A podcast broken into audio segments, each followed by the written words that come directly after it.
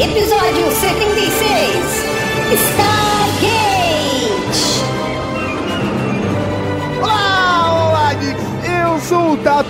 I want to believe!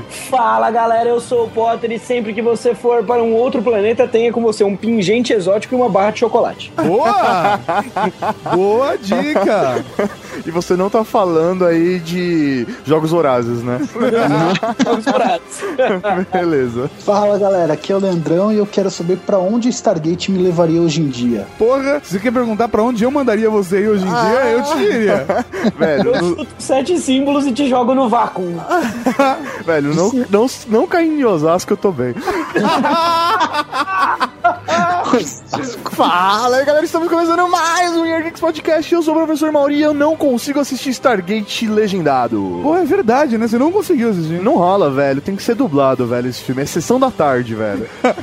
É isso aí, Geeks. Nós estamos aqui para mais um Year Geeks Podcast. Dessa vez nós vamos falar dele, do filme, foda pra caralho, que mudou minha infância. Mais uma vez eu vivo falando isso em todo podcast. Caralho, velho. Ainda bem que não foi Rainha do Deserto, Priscila, né? Rainha do Deserto. Stargate! Cara, foi um dos primeiros filmes que meu pai me apresentou, que eu tinha uns 10 anos. Ele chegou, filho, vamos assistir Vamos um filme? assistir um filme Ah, e é? era Stargate. Olha que foda, Ah, cara. não, cara, minha lembrança de Stargate é muito sessão da tarde, assim, ou tela quente, sabe? Alguma É. coisa assim que, meu, eu assisti sozinho. Meus, meus pais nunca me encaminharam pra essa questão de série, filme. Eu- eles sempre me deram liberdade de escolher minha religião, meu time e os filmes que eu queria assistir. Não, meu pai me influenciou, cara. Meu pai me botou pra assistir Akira, pra assistir Star Trek e pra assistir Stargate. Hoje nós estamos aqui com os meninos do Nerd Disse, mas eles não vão ter jabá, Mauri. não, não, deixa eles terem Não, jabá, não, não, não, não, não, não, não. Eles não vão ter jabá, sabe por quê? Os Ah. caras estão participando de Batalha de Geek, os caras estão participando de Update com a gente, Ah. os caras estão participando de vários We Are Geeks com a gente, e a gente falou deles no Telecast. Velho, Tem jabá assistir- pra caramba. Cara, né? Tem jabá pra caralho, o link tá no post, é isso que tá valendo. Entendi, então a gente não vai falar nerddice.com.br, é isso? Não, recadinhos. Recadinhos.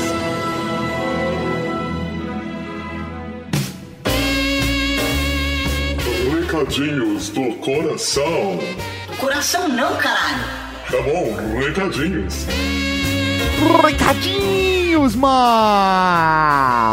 Estamos aqui para mais um Recadinhos do Coração e dessa vez nós temos ele, sim, aquele cara que você ouviu no último update, ele, ice, baby. o senhor Aspas de Gelo. Saudações, cavalaria. E aí, como é que vocês estão? Nossa, né? Ele falou tão, tão descolado. E aí, E como é que vocês estão? Tipo, tá? é que ele tá em casa, tipo, ah, beleza, e aí, como tá as coisas, de boa. Nós estamos com o tempo corrido, então vamos direto ao recadinhos.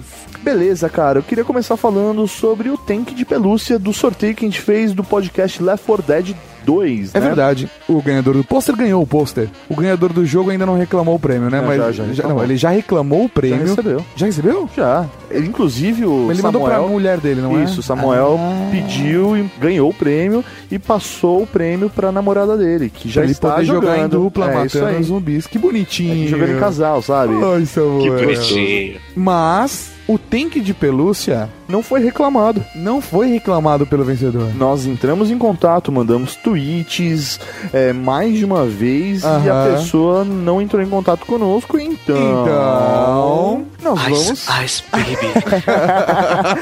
nós vamos fazer um novo sorteio, cavalaria.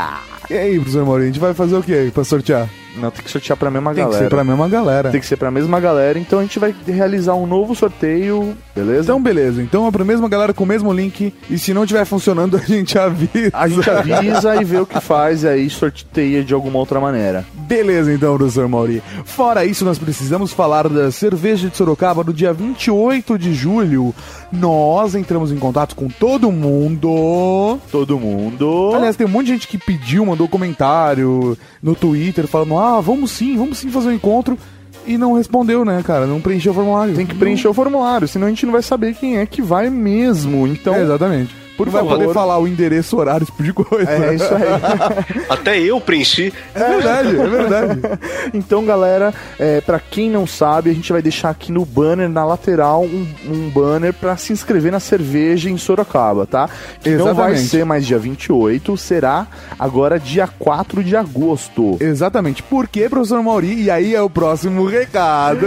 Porque nós estaremos na Campus Party Recife, irmão! Ah, garoto! Vamos pegar um pouco de praia, chega de São Paulo. Não, não, não vamos pegar um pouco de praia. Isso é. Campus Party, cara. Ah, eu só queria, sei lá, né, de repente, né?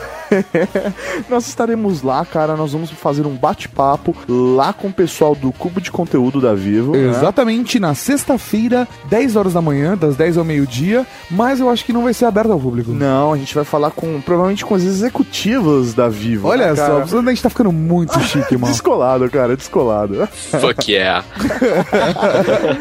Então, cara, a gente. Mas, mas, mas. Nós vamos pra lá pela Vivo. A Vivo nos convidou pra esse bate-papo Sim, lá. ao vivo, o pessoal da, da Campus Party, pessoal da Six Peaks também, o Bob também, toda a galera. A gente tá sendo convidado por um monte de gente, né? Que bonito. Sim, mas nós pedimos, nós vamos ficar lá até domingo, pelo menos, curtindo a Campus Party com a galera. Então vamos lá pra bater papo, sei lá, de repente gravar podcast. E eu quero gravar um update lá ao vivo. Então é isso que nós vamos fazer. Nós vamos gravar um update não na quinta-feira, Não vamos gravar na quinta-feira. vamos update. gravar na sexta, direto da Campus Party Recife. A primeira Campus Party Recife, a mano. primeira e nós estaremos lá marcando presença. E o senhor Raspas de Gelo não. Não, e, e vocês vão sentir muito a minha falta naquele ambiente quente, árido, sem gelo. E sem um gelo. Tem um gelo, ok. A cada drink que vocês tomarem, vocês vão olhar pro copo e falar, que saudade dele. Não, não, não, não. Sério, sério. Eu tenho mulher, eu sou um homem responsável. que medo. Não vou sentir falta do senhor. então esse é o recado. Sexta-feira vai rolar update. A gente vai divulgar o horário certinho Sim. no Plus. Vamos. divulgar também no Facebook e no Twitter. Fiquem ligados acompanhando o VegX. Ah, eu não posso falar isso. É o Weird Geeks, cara. Na boa, eu tentei, você viu, Maurinho? Eu Sim, tentei. Não deu. Léo Lopes, desculpa. não. deu.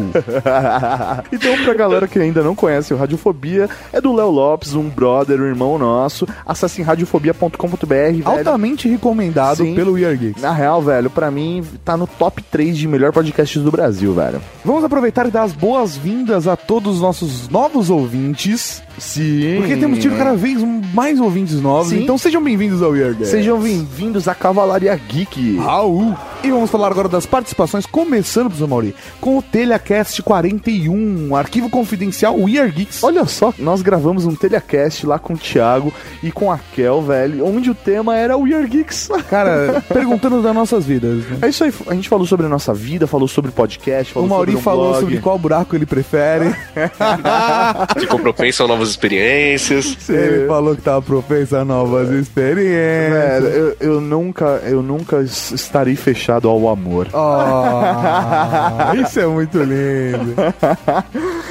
E lá, velho, a gente falou também sobre podcast, falou sobre o blog, como a gente trabalha pra monetizar, pra construir tudo isso que a gente já fez até hoje com o Geeks, velho, que é só um pequeno passo que vai crescer ainda muito mais. Exatamente. E o senhor Raspas de Gelo está aqui hoje e ele também fez participações especiais. Então, já que você participou, por favor, solte o verbo. Eu não participei. Você participou do Nerd Talk News 1, Ah, sim, é verdade. que foi nessa última quinzena. Porque Foi o programa, outra, ele era pra ser quinzenal, ah, ah, ah, ah, mas ele virou semanal. Você não esteve no último, mas no primeiro, Ah, é. as pessoas não sabem que você estava lá.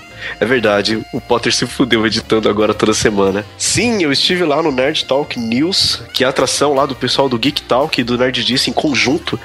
E, cara, a ideia é simplesmente fantástica, porque é simplesmente um bate-papo sobre todos os posts que acontecem durante a semana de todos os blogs que o pessoal acessa. É bem legal, cara. Eu gostei bastante do formato. Eu ouvi. Meu filho número 3, ouviu? Gostou? Não, sério mesmo, eu gostei, achei bem O bacana. primeiro, eh, o Diogo tava meio que controlando ali a É, parada, cara, ele virou né? o host. O senhor, Raspas, de Gelo. host. Virou host. Mas no Quem segundo não tava ver aquela- presente, então eu fiquei bem confuso. Não, mas a parada é que eles vão trocar sempre a galera pra ficar sempre dinâmico. A ideia é que o Nerd Talk News seja bem dinâmico e eu gostei. Gostei bastante e estou ansioso, estou continuando acompanhando E o pessoal do Nerdista tá recebendo muito jabá aqui. Vamos assim, mudar como, assim como o Geek Talk também. É né? verdade, né? Os caras ficam chamando o Diogo, o senhor Raspas de Gelo pra ganhar jabá aqui. Eu tô na malandragem, você acha que não? Velho, o senhor Raspas de Gelo, ele tá ficando malandro, velho. Ele vai Ele ficar... tá estrelinha, Ele velho. tá estrelinha. Daqui a pouco ele vai passar o Dudu Salles, Daqui a velho. pouco Que ele vai ter isso. camiseta na Cavalaria Geek, vocês vão ver, cara. Eu sou, eu sou o caça-talentos da cavalaria. ok, ok. É o Sem olheiro. teste do sofá, não pode, hein? Não pode. ai, ai. Professor Mauri, antes da gente acabar os recadinhos, eu queria aproveitar e avisar a galera do iTunes que se você acompanha o Year Geeks pelo iTunes, tá assinando o nosso feed no iTunes, entra lá na iTunes BR e simplesmente dá uma avaliação da gente. Se Não, você não, gosta, Não, não, não, não é simplesmente dar uma avaliação. Dá cinco estrelas, porra. se você gosta, dá cinco estrelas. Se você gosta mais ou menos, dá quatro. E se você odeia, dá três.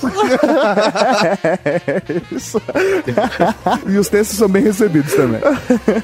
Fora isso, nós não podemos deixar de falar de We Are Geeks no Twitter, que é arroba We Are Geeks. Ou We Are Geeks no Facebook, que é facebook.com barra We Are Geeks. E também vocês podem acessar lá no Plus, né? Agora, plus.weargeeks.net. É isso aí, a cavalaria toda unida. Mais de 46 mil pessoas. Cada semana que a gente vê o número de pessoas no Plus vai subindo. E vamos nessa, né, cara? E vamos nessa. E o Plus, que, velho, é a nossa principal ferramenta pra fazer o update, velho. Exatamente. Que tá bombando. Então, Bombando. acompanhem ao vivo ou baixem pelo feed ou vejam os vídeos. Exatamente, nós temos outras atrações. Se você escuta só o We Are Geeks Podcast, fica aí a dica pra conhecer o Batalha de Geeks, pra conhecer o E conhecer semanalmente nós temos o Update. Show de bola, meu velho. E agora, Tato, o que, que a gente tem? Agora nós temos um podcast em que a divindade principal do Egito é. Ah! Espaço de gelo. Obrigado. Ah, Espaço de gelo. Podcast. Podcast. Podcast.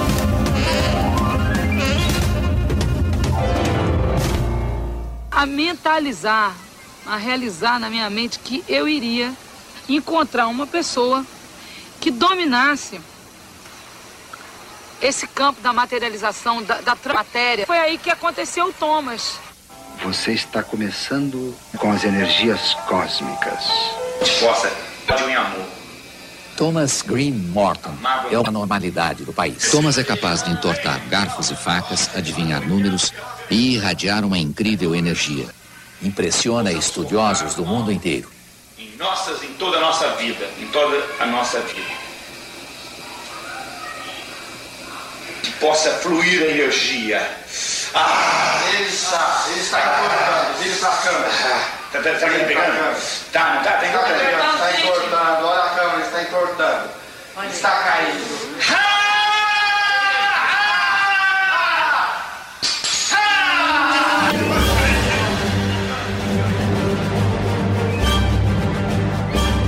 Beleza! Stargate, o filme, não a série. E antes que qualquer, qualquer geek esteja ouvindo o We Are Geeks Podcast se preocupe, sim, vamos ter spoiler. Se você nunca assistiu o filme, por favor, faça esse favor a você mesmo e veja Stargate. Cara, você não pode considerar um filme de 94 como spoiler. Não, não, Desculpa. é, se o cara nunca assistiu, é um spoiler, ponto. Ah, velho. É Agora, se você dele. não assistiu um filme de 1994, primeiro, você pode não saber da existência dele, apesar de soar absurdo, mas por favor, veja Stargate. Isso você vai encontrar em qualquer locadora de home video, em Qualquer- quase qualquer, vai. Netflix, vai, mais e fácil. Netflix também tem. E não é difícil de fazer de onde?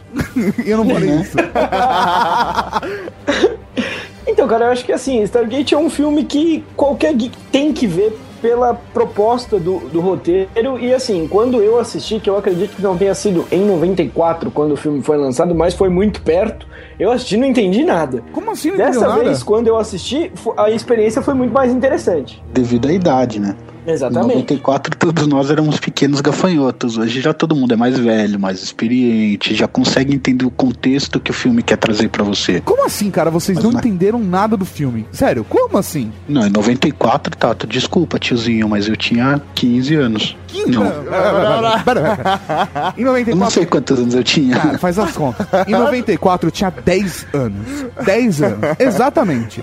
E, cara, eu vou dizer pra você, eu não assisti em 94, eu assisti em 95. 11 anos que seja. Mas eu já tinha o mínimo de conhecimento pra entender a lógica de Stargate. Foi o que me apresentou o mundo de Eram os Deuses Astronautas, cara. É o que me explodiu a cabeça, velho. Sei lá, faz sentido, olha só. Faz, não, não, não é que faz sentido, Mauri. Stargate é história de verdade pra mim. Ah, tá, tá. Pra- é aquele negócio, Stargate é uma isca intelectual no cinema, né? Cara, é uma, não, é uma Stargate- forma branda de apresentar a realidade. É a realidade apresentada através de uma obra de ficção. Entendi, Exato. tá bom.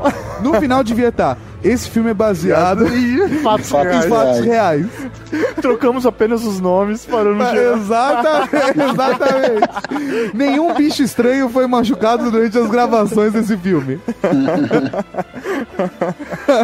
Meu Deus. do Nenhum céu. Goa'uld foi, foi machucado durante as gravações desse filme. Isso prova que o Tato realmente é um believer, né, cara? Não, mas brincadeiras à parte, mal. Eu realmente acredito, mas mais ou menos daquele jeito, sabe? Eu acho que se não é história real, poderia ter sido, porque é muito da hora, cara. Então vamos começar falando da história, como é propriamente dita, e aí depois a gente discute o que a gente acha que poderia ser real ou não tal. Mas é legal a gente começar falando realmente como é o filme. Beleza. O filme começa apresentando uma expedição no Egito, onde eles encontraram uma coisa muito estranha. O começo do filme é- são datas, né? Ele começa, acho que em 1928, se eu não me engano. Depois dias atuais, não, depois alguns anos depois, depois os dias atuais, né? Ele começa lá em 8000 antes de Cristo, aí depois mostra a expedição que eu não lembro o ano certinho porque não é um ano tipo redondo, é, É 1928. 1928. Isso.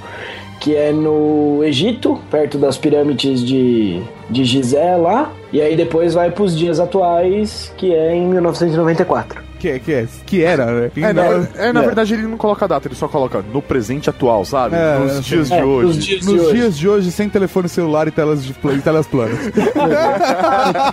é isso, era isso. Isso aí, isso aí.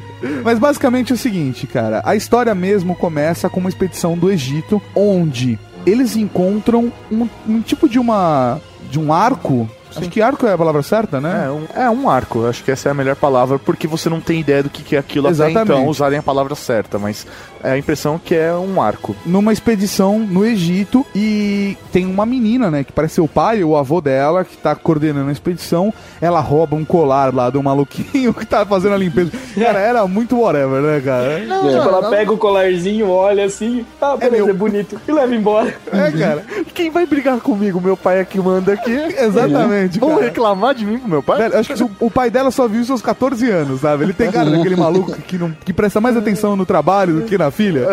E beleza, cara. Eles encontram esse arco, corta a cena, e aí, finalmente, nós temos a apresentação do Daniel, né? Sim, que pra mim, velho, é o personagem mais firmeza desse filme, cara. Cara, esse é um personagem foda. Porque, bem ou mal, ele direciona o filme. O Daniel Jackson, Dr. Daniel Jackson, ele direciona o filme porque ele é um cara que conhece o Egito, conhece a cultura egípcia, conhece os hieróglifos, e ele tá falando de uma teoria de como foi a construção das pirâmides do Egito. Na verdade, o que eu acho legal é que é, o próprio meio, né, todos os estudiosos, meio que não respeitam ele. Não, porque eles estão cagando pra ele. Ele direciona É, pra essa é a uma palavra. linha. Né? Ele, vai, Cagando. ele vai pra uma outra linha que não é o padrão. Então ele, não- Aham. ele até fala no começo do filme, eu não sei como foi construído, mas não foi desse jeito. É, exatamente. Até exatamente. que falam que foram os marcianos e aí todo mundo debanda da palestra do coitado, né? Não, e aí, no, no final mesmo, só fica a, a velhinha, né? A velhinha é a única que dá a bola pra ele. É, porque ela vai atrás dele, ela sabe que o cara manja, então ela vai realmente com o objetivo de chamá-lo, né, pra, um, pra uma missão. É meio que RPG, né? É isso aí, cara. Não foi meio- é- Típico RPG, velho. Tipo, boa. Só faltou ser vampiro, chegar uma carta numa flecha pra você, sabe? É, muito bom, cara. Muito bom. Que bem ou mal, a, a velhinha, você descobre que, na verdade, ela é a menininha que roubou aquele colar na expedição. Que o pai dela, que encontrou aquele arco... Sim, e ela continuou trilhando os caminhos do pai e continuou fazendo estudos sobre aquele arco, sobre o que eles acharam naquele período em 1928. E aí é a parada, porque ela convida o Daniel a provar que as teorias dele estão certas. Então, pra ele provar, ele precisa embarcar nessa missão. Ele até fala, ah, o que eu tenho a ganhar com isso? Essa é a vantagem de você trabalhar pro governo, porque ela fala assim, assim meu, as únicas coisas que você tem na vida são, estão nessas duas malas e você acabou de ser despejado. e eu não duvido nada que o governo tenha conspirado pra despejar ele de casa, sabe? Só pra fazer ele aceitar o trampo, né? Não se fode aí, velho. Aí ela entrega acho que duas passagens pra ele, né? Duas? Por que duas? Duas não, né? Uma só, ele é uma pessoa só. É, exatamente, foi o que eu estranhei, né? Viu, se fosse o Mauri ou eu, ou sei lá, É. o Zagal, se- o Leandrão, você poderia Uma- falar, toque duas passagens. Vai confortável. Vai confortável. o legal é que ela entrega a passagem pra ele, aí eu, tipo, eu tava assistindo, aí eu falei, bom, beleza, agora ele vai falar que topa e eles vão pra, pro lugar onde ele vai trabalhar. Não, ela simplesmente entrega, ele volta pra chuva e ela vai embora de cá. É isso aí, ela entrega a passagem e falou, falou, tchau. Por que, que ela não levou ele junto, já que ela ia pro mesmo lugar que ele foi o destino dela? Não faz sentido nenhum. Não, não, faz sentido. Ela falou, pensa aí. Ah, é, pensa, Ah. pensa, aí vale. aí vale. Você não tem nada a ganhar, não tem nada a perder, você tá fudido, a sua vida é uma bosta. A única coisa que você pode fazer é provar que você tá certo. Pensa aí. Pensa aí. Ninguém dá credibilidade nenhuma pro que você fala, mas pode Pensa aí. pensar. Mas beleza, no final de contas ele topa. Por umas 10 peças de ouro ele topa a missão. E o mais da hora, cara, é que quando ele chega na base, porque assim, quem conhece a série, conhece o filme Stargate, toda a história se passa numa base militar que na verdade antes era um silo nuclear, né, desativado. Um túnel numa montanha cercado por uns carros. E é só isso, não mostra mais nada da base, só lado, só o lado interno. Ele desce um elevador, é apresentado pros caras e ele chega pra traduzir um texto. Não, não, não. Ele não chega pra traduzir um texto. Ele chega, é apresentado e vê um texto escrito. Ele vê, ele vê Ele um- na lousa, exatamente. Aí ele vê ele os já rabiscos na lousa e ele já olha, tá errado. Tá tudo cagado, ele vai lá e sai consertando, né? Cara, é, é muito foda. É muito foda. Ele, ele vai lá há tempos atrás. Não, tch, risca um milhão de anos. Sabe, ele, ele vai riscando as paradas. E aí, o, o mais da hora é que, tipo, tava é, Porta para o Paraíso. Aí ele vai lá, tch, risca e coloca Stargate. E aí, sabe, tipo, sobe a música.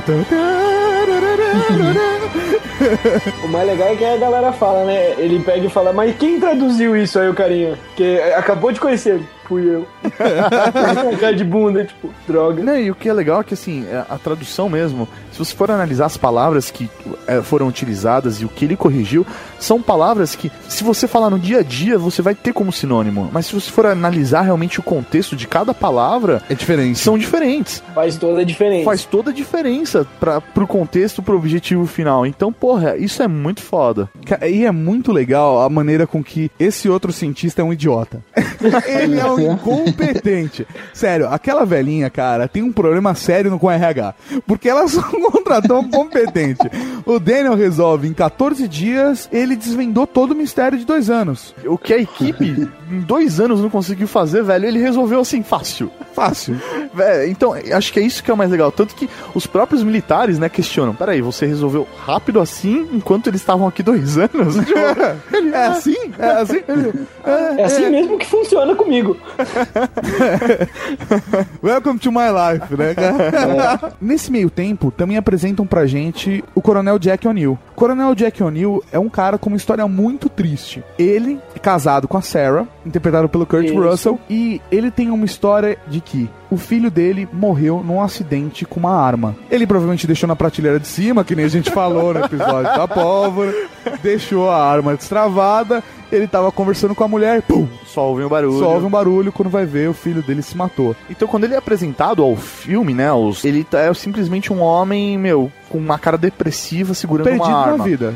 E aí, É. chegam dois militares e falam, você volta ativa. E vai embora. E vão Acabou. embora. E ele tá depressivo, os militares chegam e falam: Você está de volta ativa. Acabou. Não se interessam pelo que ele tá passando e vão embora. E de repente ele tá de volta mesmo. E o que é legal é que isso faz total sentido no final do filme, cara. Sim, to- todos esses dramas que são inclusos na história fazem com que a história tenha um links que vão até o final. Sabe, não é aquele tipo de coisa do, ah, é só um cara com uma história triste e aí ele é um cara mau. Ponto. Tá, O, o, o Jack O'Neill, ele não é um cara mau, ele é um cara bacana, ele só passou por uma situação muito difícil. Ele só está num momento amargurado da Mas vida. em nenhum momento ele deixa de ser profissional. Sabe, quando ele assume a bronca da velhinha ali na, na base militar, ele proíbe algumas coisas, informações passadas, que inclusive o, Daniel só recebe depois que ele desvenda os mistérios dos sete ícones, né? Sim, Sim, o, o coronel Jack chega na base chutando bundas, né? A partir de agora, nada pra não militares. A não ser que eu autorize. É o maior, é o maior de Capitão Nascimento, velho. Ninguém vai subir nessa porra. Ninguém vai subir. Exatamente. O que eu acho nós- muito legal é conforme vai desenvolvendo o estudo, o Daniel vai estudando melhor as placas, que aí ele vê lá o- os símbolos no meio e que a galera não consegue adivinhar o que, que é aquilo. Aí falam, ah, não pa- aí ele olha e fala, ah, não parecem hieróglifos antigos. Pode ser cuneiforme, não sei o que, mas não é nada. Aí ele sai pra buscar água pra fazer café. Na hora que ele volta, ele fica olhando pro jornal do Vigia. Aí do nada ele rouba só a primeira página e leva pra dentro que tem uma foto do céu. E um desenho das Aí constelações. Ele faz né? o desenho lá no jornal e um dos desenhos é a composição de uma constelação. Sim, a constelação de Sagitário, se não me engano. E aí que ele se toca de que, na verdade, como ele traduziu Stargate, ou seja, portal para as estrelas, ele começa a entender que aquele, de fato, aqueles desenhos todos estranhos que não eram hieróglifos conhecidos, eram as constelações. E por isso ele consegue mostrar para os militares a teoria dele, é comprovada e eles apresentam de fato o Stargate. Porque o que ele estava averiguando Era só os símbolos, Era né? só o selo que travava o Stargate, que estava protegendo para que o Stargate não fosse ativado. Isso, isso mesmo. E aí é que realmente se dá, ele passa a entender o conceito por que ele tava ali. Porque ele não era só pra simplesmente descobrir o que tava escrito, mas como fazer funcionar aquela máquina. Aí os caras falaram, beleza, agora a gente sabe funcionar. A cena do portal funcionando a primeira vez é foda pra caralho. Foda pra caralho. O ano que foi feito é mesmo, foi muito bem feito, assim. Eu- E eu não tenho ideia de como foi aquele efeito especial até hoje. Porque, meu, é de um filme de 94. Não, A não, coisa mais que moderna que CG, se tinha cara. naquela época, vamos pôr aí, era uma computação gráfica, mas bem estranhinha. E a hora que liga o portal a primeira vez, que ele dá aquela inflada pra trás e faz aquele tubinho, ficou foda pra caralho. Eu acho que aquilo lá. É- É lógico que deve ter tido algum tipo de edição, processo de edição em cima. Mas eu acho que eles devem ter bolado isso de uma outra. de um outro jeito pra fazer esse efeito, cara. Tipo, Eles só deram descarga, filmaram e colocaram. é algo do gênero. Algo do gênero. de ladinho. Porra, mano. Porra, mano. É como eu faria. É boa, boa. É por isso que a gente não tem mais vídeo no Yarkix. Entendi. Uma das máquinas que eu acho legal que eles têm nessa base é aquela. Eu não sei como chama a máquina. Que é aquele olhinho que fica se mexendo sozinho, que vai mexendo, vai procurando as constelações, sabe? Ah, você tá falando que vai marcando onde que tá a posição Hum, da Da sonda. sonda. É, muito foda uma máquina daquela. Eu só não entendo como funcionaria, mas é da hora. É, Ela tá mandando sinal, velho, por infravermelho pelo universo. É, então, não, tava pensando nisso, tipo, tipo, velho. é marcar a posição dela, tipo, ah, mandei daqui pra lua, firmeza. Aham. Não, eu mandei daqui Pro outro Pro lado, outro do lado da conhecido. galáxia. É. pra um portal. E a maquininha ainda tá mexendo, velho. Caralho. Eu nunca entendi isso, cara.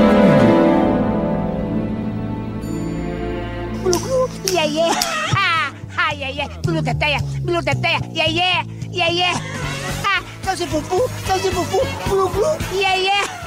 não. Ah. Fica aí, mulher. Yeah, yeah. Glu, glu. Pegadinha no balão do... Ah, yeah, yeah. Avestruz, avestruz, avestruz. Glu, glu. Yeah, yeah. Yeah, yeah.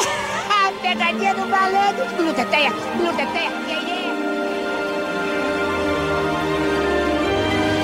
Basicamente, a história a partir daí vai aprofundar no ponto de que eram os deuses astronautas. Ou seja, os antigos deuses do Egito eram, na verdade, alienígenas. Vindo de um outro lado do, do- da galáxia, do, do universo, e que chegaram na Terra por um objetivo, por um motivo. Escravizar a humanidade. É isso aí, ter mão de obra, é isso aí. Mão de obra barata. Mão de obra barata, não.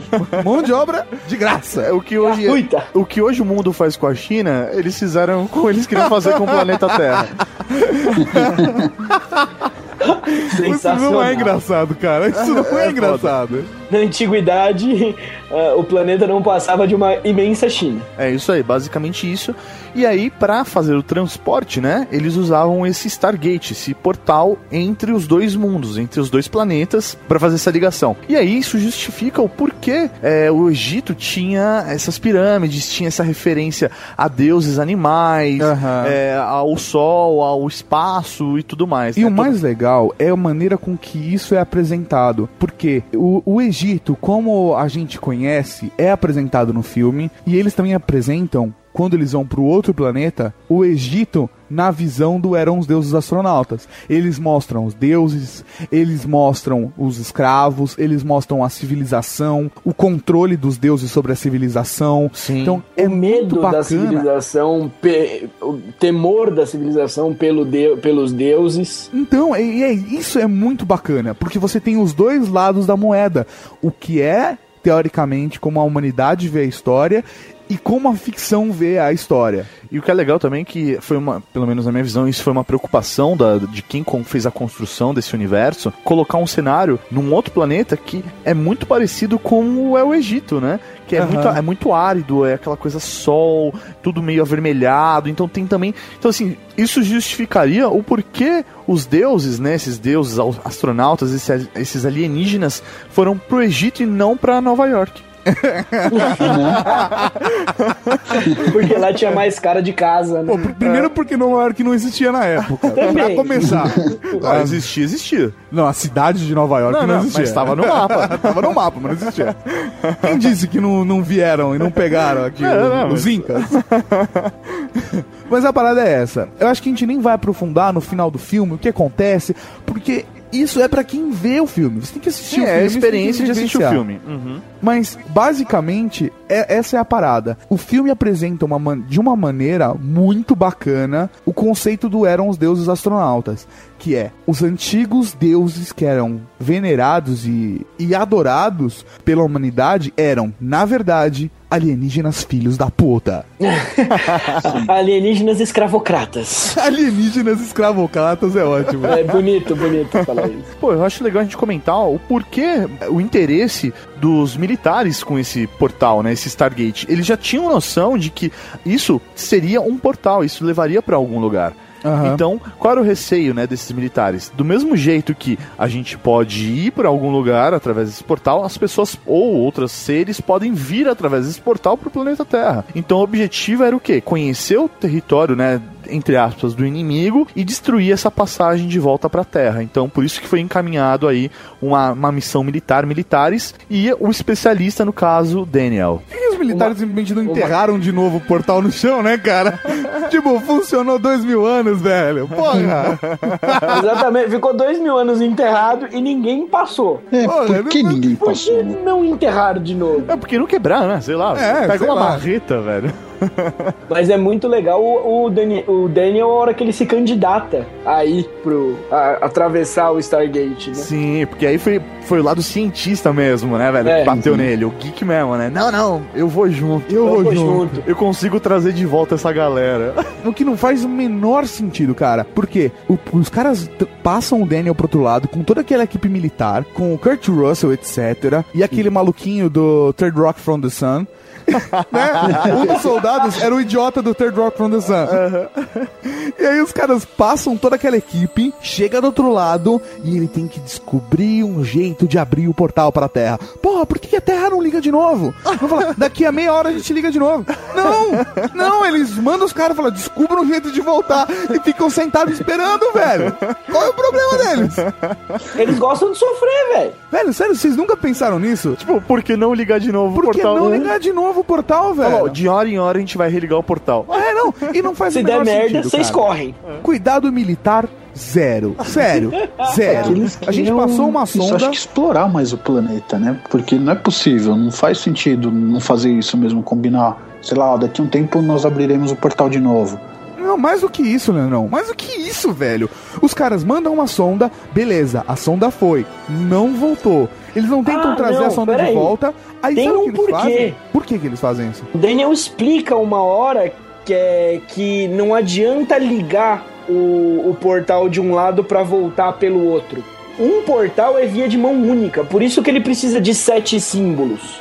Ele Ah. faz a explicação na lousa, que ele desenha o cubo e fala para identificar um ponto num espaço tridimensional, você basicamente precisa de seis símbolos. Ah, mas você pode. Quando a conexão tá, cham- tá feita, pois o cara pode ir e voltar. Então, não. Porque ele Porque só o leva. portal do outro lado precisa do sétimo símbolo, que é o ponto de origem. De ligação com Não, outro. não, a conexão um tá feita. outros seis. Não faz o menor sentido o que você tá falando. É. Sério, porque se tá feita a conexão, Os dois sabem. Então, assim, é quem liga precisa de sete símbolos. Quem recebe não, tá lá. Meu, ligou, funcionou, alô, beleza? Sabe? É, eu também entrei nessa ideia. de É, cara. eles foram muito burros de não abrir de novo a conexão. Não, e eu digo mais. Antes, de- mesmo, mesmo que eles precisassem, mesmo que eles precisassem, ok? Vamos lá, mandamos uma sonda. Ok, funcionou. Próxima missão, vamos mandar sete humanos armados. não, não faz o menor sentido, cara. Eles não mandaram um animal. Não que eu seja a favor de. De testes com animais. De testes por com favor. animais, mas assim, é o mínimo que se esperava de um governo maldoso, sabe? Sei lá, Sim, então, com certeza. Eles já tinham mandado o cachorro pra lua, por que não mandar o cachorro pelo portal? Treina um cachorro pra pular o arco e voltar de volta. Só isso, cara. Só Pular isso. o arco. Cara pula de volta, pula de volta e ganha um biscoito. Pula, pula de volta, ganha um biscoito. Pula, pula. Eles, velho, Maldade os caras da porra. esperaram dois anos. Dois anos. Dois anos. Pensa nisso. Dois anos. São 365 dias vezes dois. É, você fez isso porque você não sabe fazer a conta. É, claro. Ok, 730 dias pros filhos da puta e eles não tiveram paciência de esperar treinar um cachorro? não, vamos, vamos tentar, vamos fazer o experimento com vida de sete humanos. Não mandou nenhum, sabe? Por que Ah, não? vamos ver se um sobrevive. Não, não, mandou sete. Sete. Sete. Entre eles, o maior especialista e o cara que desvendou todos os mistérios. Quer dizer, tá tudo errado, cara. O cara que detinha todo o conhecimento. Ah, manda ele lá. Manda ele lá. Não, vamos lá, vamos ver o que, que vai dar. Vamos ver o que acontece. Mas isso não faz com que o filme não seja foda. Não, não, o filme é foda pra caralho. O filme é, foda. é porque assim, se, se eu tivesse no, no controle daquela missão, o filme não existiria. Fato. Mas uma coisa que eu acho legal também é a hora que eles estão atravessando o Stargate a primeira vez, que é o conceito perfeito de teletransporte, né? Aparece no monitorzinho da menina. Desorganização de moléculas acontecendo. É. É lindo. Lindo, cara. É perfeito. Agora, cá entre nós. Foda pra caralho. A cena mais marcante é o Daniel na frente do portal que mostra a curiosidade humana e ele brincando com o portal. É, que ele enfia a sua mão, Ele, ele toca. aí ele volta. Pô, e assim, e todo mundo fica admirado porque todo mundo acho que queria fazer aquilo, sabe? O coronel, o cara com o telefone na mão, a tiazinha cientista, sabe? Tio da limpeza atrás segurando a vassoura com a boca aberta. O esfregão, né? Apoiado no esfregão com a boca aberta. Exatamente, cara. Todo mundo, caralho, velho. Eu também faria isso. E o robô que eles mandam primeiro aparece do outro lado? Aparece, a hora que ele sai Aparece? do portal e estão acendendo os sinalizadores, ele joga um no chão, tá lá o robô parado. É legal que assim, o robô não parou no meio do corredor, ele manobrou e estacionou num, No cantinho. No num cantinho. é. cantinho ali. Claro, por que não faria isso? Não, e é engraçado porque o Daniel é arremessado pra fora do portal. O robô não, É. o robô só deslizou e beleza. Uhum. Daniel chega que tá caído no chão, todo torto, e o, o Jonathan que vira pra ele e fala: Não, tudo bem, levanta. Mas depois na série eles começam a passar tanto pelo portal que eles aprendem a manha, cara. Eles aprendem a manha, eles já vêm pulando. Porque ele já cai pulando, sabe? Já vai no jump, né? Exatamente, cara. O esquema de. Se você encontrar um wormhole um dia na rua. um dia na Um dia na rua, sei lá, você tá andando, oh meu Deus, um wormhole. Parece uma piscina, mas está verticalmente. Ah, meu Deus. Você, você tem que entrar pulando. tipo, sabe? Você Tipo o Michael Jordan. Michael Jordan, velho. Você você levanta uma perna e a mão oposta, sabe? E vai pulando. E vai que vai, na fé. Pra que cautela, né? Eu acho que depois que eles realmente passam um portal, aí começa aquela coisa militar de reconhecimento do terreno, né? Aí é dividida a equipe e tal, cada um tem a equipe de localização, a equipe de é, identificação química e física, tem a equipe de é, fazer reconhecimento do terreno, Mas blá, blá, blá. todos, Mauri, oficiais militares de terceira classe. Sim. Sério, sério. Não, não há condições Fato. daqueles serem militares foda. Pô, por quê? Nós temos o Kurt Russell, que é o chefe motherfucker, ele é bom. Você vê pela cara do personagem que Sim. esse cara Pelo- sabe o que tá fazendo. Pelo corte de cabelo, você sabe que ele sabe. É, exatamente. Boa. Pelo corte de cabelo você fala: Esse cara manja. Eu já tive esse corte de cabelo na década de 90 e ninguém olhava pra mim e falava, esse cara mano. Ah, não, mano, você não tinha o corte de cabelo igual aquele, né? Na boa, você não tinha. Eu te conheci na eu, década eu, de eu 90. corte, o, o, o Guile, o, o Guile do Street Fighter tem um corte desse, ninguém Exatamente. fala isso do cara. Porra, velho, é, é- é corte militar aquilo. Mas aí, beleza. O cara tem uma equipe onde o Daniel atravessa o portal e fala: beleza, agora a gente precisa fazer uma pesquisa e encontrar hieroglifos pra poder voltar. Na hora, os militares, ao invés de olhar pro, pro, pro comandante e falar: porra, você precisa fazer alguma coisa, não, eles decidem que vão bater e matar o cara que pode salvar eles. O único cara que vai entender a porra do hieroglifo, eles querem se escrotizar com o cara. Escrotizar. Isso só porque um cara não falou. Daqui uma hora eu ligo de volta pra vocês. Não teve o cuidado de lembrar isso, né?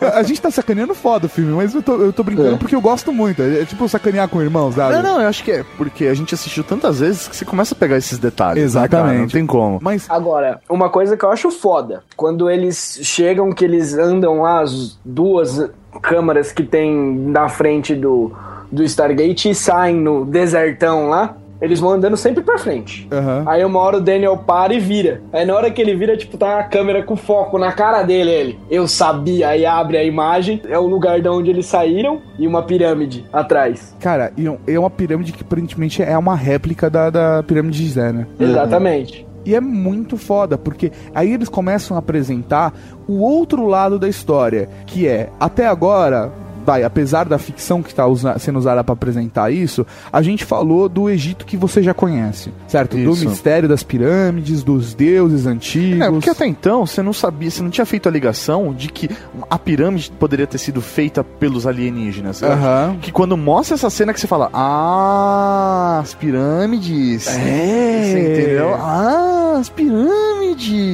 Ah, menino! Mas é isso mesmo, cara. E aí ele começa a apresentar a visão do filme do Egito Antigo. Porque o Daniel vai lá brincar com o bichinho, porque os caras tentaram matar ele, ele ficou chateado. Falou, não vamos brincar com vocês. E foi passear pelo deserto, como qualquer pessoa faria, né, cara? Passear pelo deserto Como qualquer pessoa faz, ele saiu andando a esmo pelo deserto. Num outro planeta, que Num a chance dele ser salvo é absurdamente alta. ele encontrou o bicho desconhecido e ele tem a melhor ideia do mundo, que é eu vou alimentar esse bicho com chocolate, né? Sim, vou fazer não, carinho vou fazer bicho carinho no bichinho e dar chocolate pra ele. E aí que o bichinho, de alguma forma, ele tava com. Como é que ele prende? É uma corda? Eu não lembro. É, Não, ele ele, tá tá, com- tipo com uma cela mesmo. Isso, uma cela, é. né? Apesar dele ser bem diferente de um cavalo, ele tá com um bagulho que é tipo uma cela. O É, que então. quer dizer que ele era um animal doméstico, né? Sim, sim. E pra quem nunca viu, sei lá, quiser imaginar, é, parece esses animais de universo Star Wars, tá ligado? Pô, aquela coisa meio é, cara grande, pelos, sabe? É meio gordão, é bem Star Wars. É um, é um animal que poderia ter sido um animal do universo Star Wars, sabe? Então, e aí essa cela prende no pé do Daniel e o animal sai em disparada e leva ele para uma. pra uma. Uma vila. Vila, é um uma- vilarejo, um vilarejo. é uma aldeia. É uma aldeia, acho que é melhor.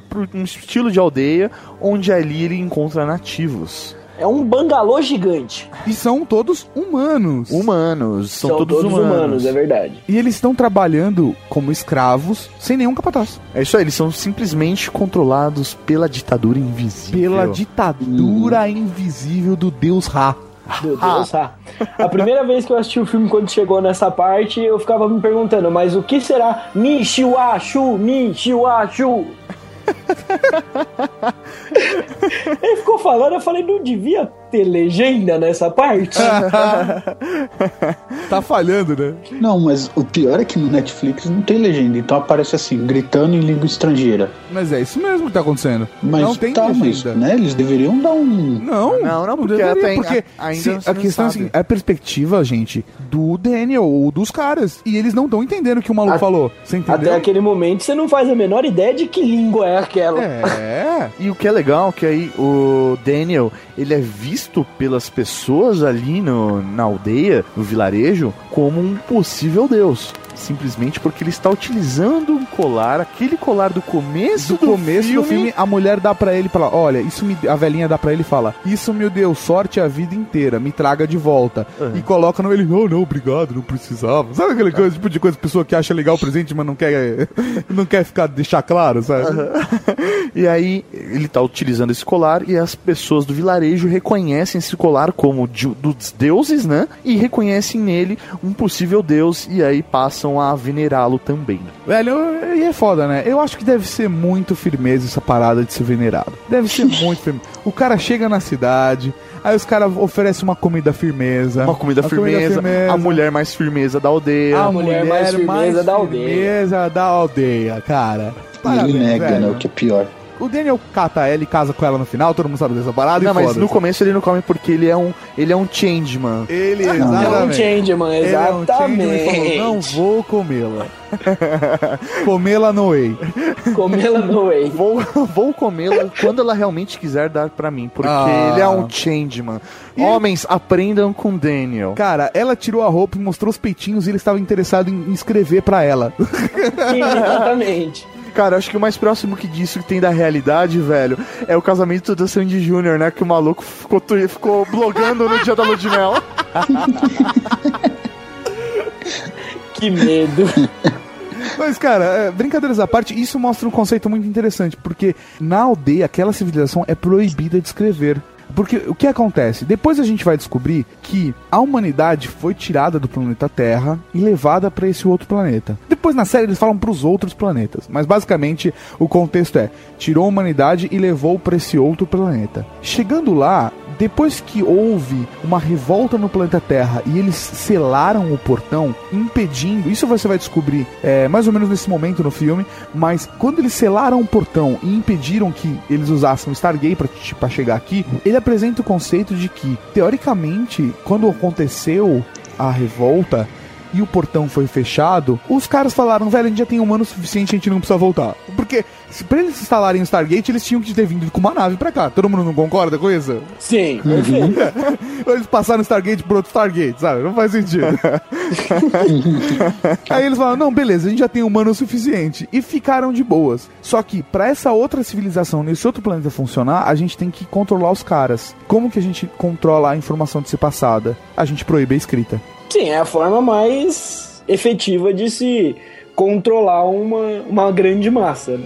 Inclusive, isso acontece até na humanidade mesmo. A gente passou por situações dessa. Queimar livro é a coisa mais comum do mundo, né? Exatamente. Pra mim, cara, Uhum. se você tá queimando livro, significa que tem alguma merda, cara. Não importa o livro Alguma que seja. coisa tá errada, velho. Exatamente. Você pode cara. queimar bandeira, você pode queimar, sei Sutiã. lá, sutiã, pode queimar boneco, velho. Mas se você queimou o livro é porque a merda tá muito grande. A merda tá muito grande, cara. Que inclusive é uma das melhores cenas do Indiana Jones 3, né, cara? É.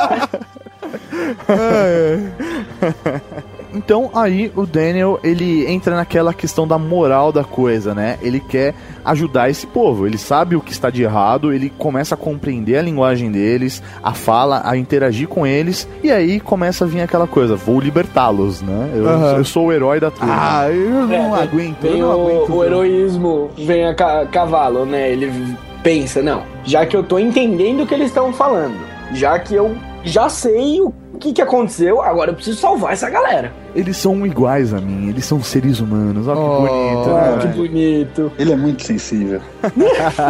Então, aí o que acontece é o seguinte: no meio das descobertas, ele encontra hieroglifos, apesar do último símbolo tá cagado. Sim. É, ele encontra seis símbolos, falta só o sétimo. E nesse mesmo tempo, a nave do Ra volta pra esse outro planeta. Que é uma puta pirâmide foda que encaixa na pirâmide de Gizé, né? Da réplica. É, tem lá, exatamente. né?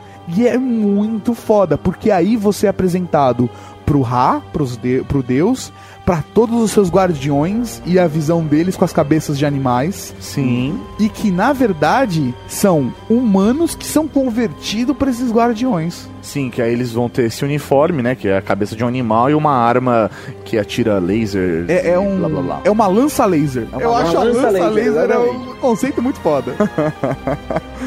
Até rima é legal. Lança E laser. aí vem a- a- o último link legal do.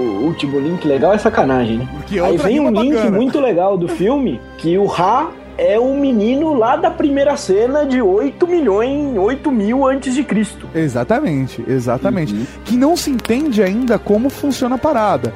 Porque é um corpo que tá lá, velho, há muito tempo inteiraço, saca? Sim, sim. Durante o filme vai se descobrir que ele precisa também dos- do corpo dos seres humanos pra se manter jovem, né? Exatamente. Essa outra raça alienígena possui uma tecnologia que pode converter e curar o corpo humano. Que o corpo humano, pra eles, é uma coisa tão simples que eles conseguem curar o corpo humano, não importa o que aconteça. Tanto que eu assistindo agora de novo o filme, quando eu vi a primeira vez o Ra acordando lá daquele sarcófago bonitinho dele, tem uma referência legal nisso no desenho do, do X-Men dos anos 90. É mais ou menos a mesma coisa que o Apocalipse fazia, né? É tipo uma, uma câmara de Lázaros. Exatamente, cara. Onde ele repousa e o corpo vai se regenerando. Show de bola, né? Isso mesmo, cara, isso mesmo. E aí ele passa a interagir, né, com, com esse deus, né? O deus, ele percebe que esses humanos, eles não são da região, né? Eles vêm de algum outro lugar. E aí começa a caça a eles também, né? Que é aí que entra a parte de ação do filme.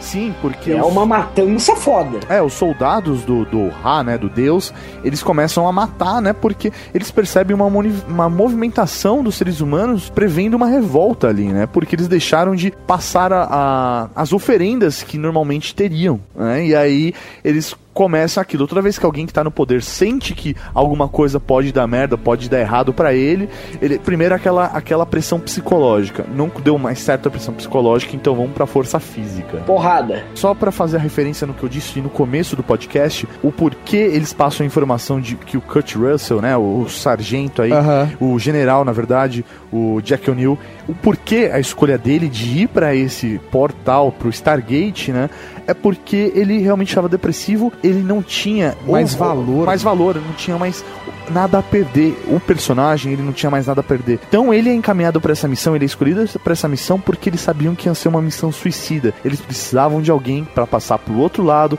ativar uma bomba e destruir, sabiam que essa pessoa não ia, não ia conseguir voltar. Então por Aham. isso da escolha desse personagem no início do filme, porque ele não tem nada a perder. Então a gente tem de um lado o Ra com seus guardiões e a sua imortalidade. Sim. A sua tecnologia. E uma tecnologia foda, foda. com lanças laser e afins. Que, apesar de no áudio ficar meio ridículo a gente falando lança laser, tá ligado? lança laser legal. Mas assim, se você for analisar, a tecnologia do Ra é foda pra garai, pra garai. E do outro lado nós temos pessoas com pedras, lanças são, são, não são lasers, lanças não lasers, né? Pedaços de pau. Lanças não lasers. Lanças não e algumas lasers. armas automáticas. E, e poucas, poucas. Poucas armas metralhadoras e pistolinhas. Exatamente. E uma bomba nuclear. E uma bomba nuclear. Só. O que acontecerá no final do filme, Mauri? Tan, tan. Você decide.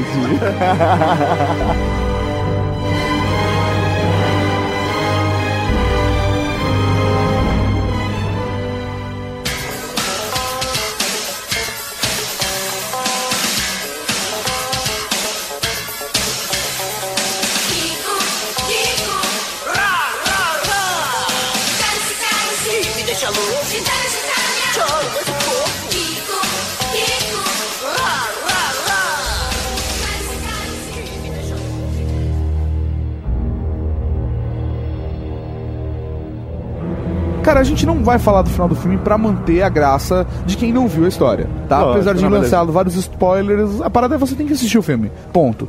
Agora, depois do Stargate, houveram várias continuações, mas não em filme. Isso que é uma coisa muito curiosa, né? Fizeram a série Stargate. Então, assim, eh, eles pegaram todo o conceito desse universo, dessa, dessa ficção científica e transformaram. Deu tão certo, né, com, como filme, Aham. que eles transformaram isso em uma série pra televisão, onde existiam os, os viajantes pelo, pelo Aham. universo através dos portais. E que é uma coisa muito bacana, porque Stargate acabou ficando meio que conhecido o gênero, eh, o, o gênero space opera, né? Em alguns momentos também é chamado de Stargate, porque o filme se tornou um símbolo da ficção científica no cinema. Virou referência mesmo, né? Tanto que a primeira série veio três anos depois do primeiro filme, né? Sim, exatamente. O logo- Stargate SG-1. A única coisa ruim do SG-1 é que eles não conseguiram, por motivos óbvios, manter os mesmos atores da franquia do filme, né? Sim, cara, mas é, isso pra mim é, é é ruim. É, Não é ruim ter outros atores. Pra mim é ruim ter outros atores Fazendo os mesmos personagens.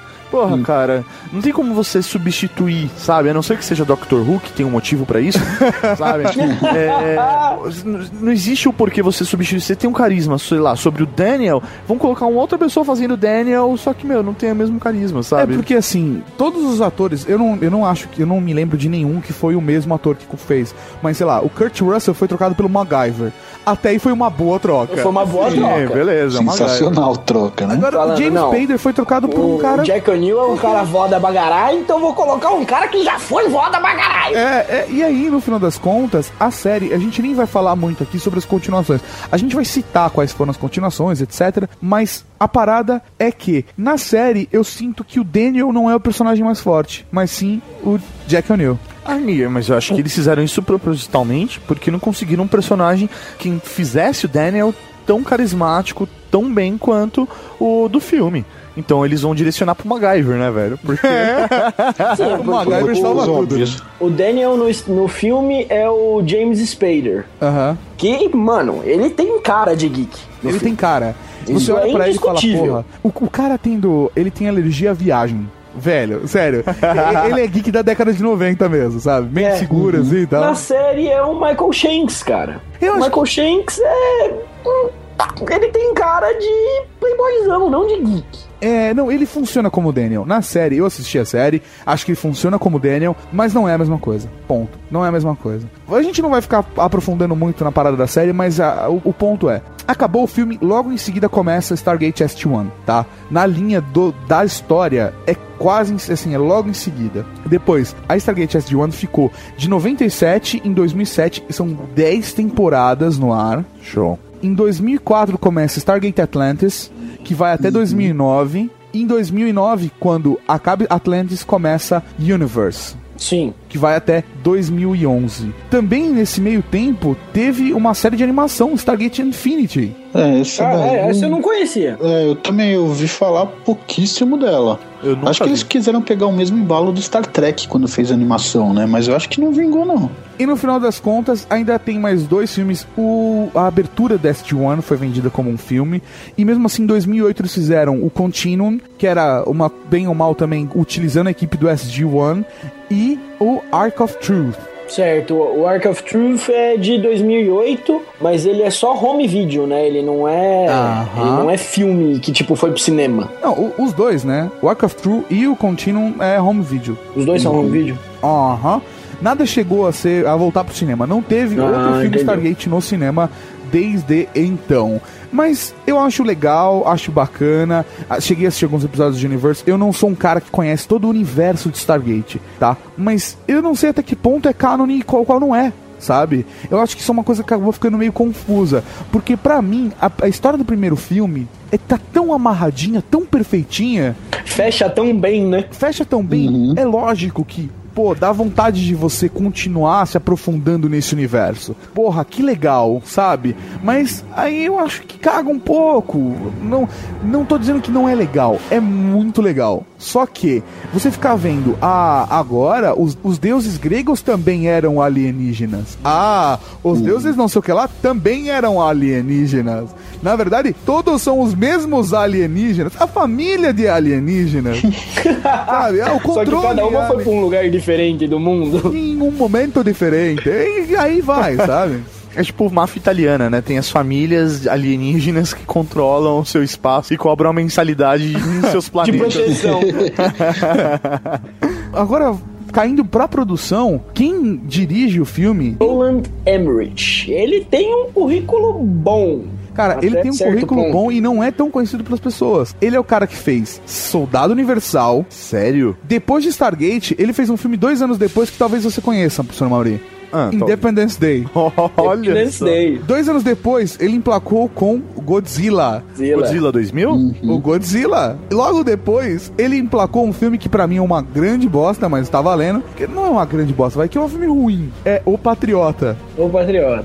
Depois ele faz O Dia Depois de Amanhã. Esse sim é uma merda foda. Mas, cara, ele não, é bom. esse não é uma merda foda. Roland- Esse é um filme ruim. Ele é um cara... O próximo é uma merda foda. O Roland Emmerich, ele é um cara bom de fazer filme de desastre.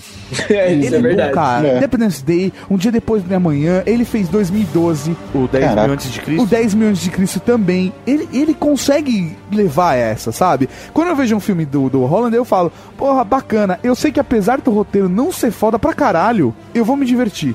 2012 não é, uma, não é um filme, tipo, meu Deus, que filme genial. Mas eu me divirto, assim como é, Independence Day. Concordo, Ah, concordo. Não queira comparar Independence Day com o dia depois do amanhã, né? Ah, não Por sei. favor. Não, tá, não tá Não. muito longe pra mim. Eu acho cara. que não tá muito longe, não, velho. Ah, não. Cara, você Eu falou Não sei, pra- eu assisti o dia depois de amanhã, achava que era tanta coisa. Eu acho que Independence Day causa muito mais impacto. Eu Com concordo. as destruições e a história em si do que o dia depois de amanhã.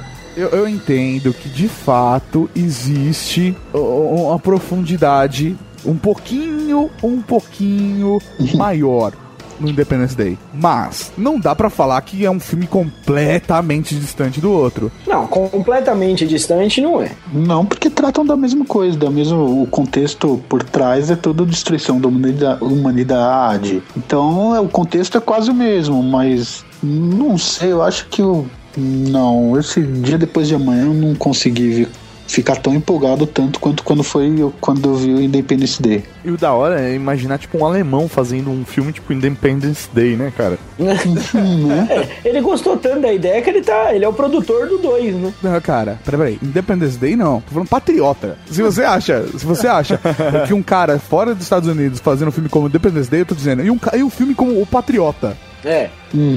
A parada é que, pra mim, Stargate, cara, do começo ao fim, não errou em elenco. O elenco do filme é muito bom, muito bom. O elenco da série, beleza, passa, MacGyver, vai, sabe? Sim. Vale pelo MacGyver, exatamente. E o general, o general carequinha, cara, é- é- ele é um cara bacana. Toda vez que eu vejo aquele cara em qualquer filme, eu falo, tá aí um general bacana.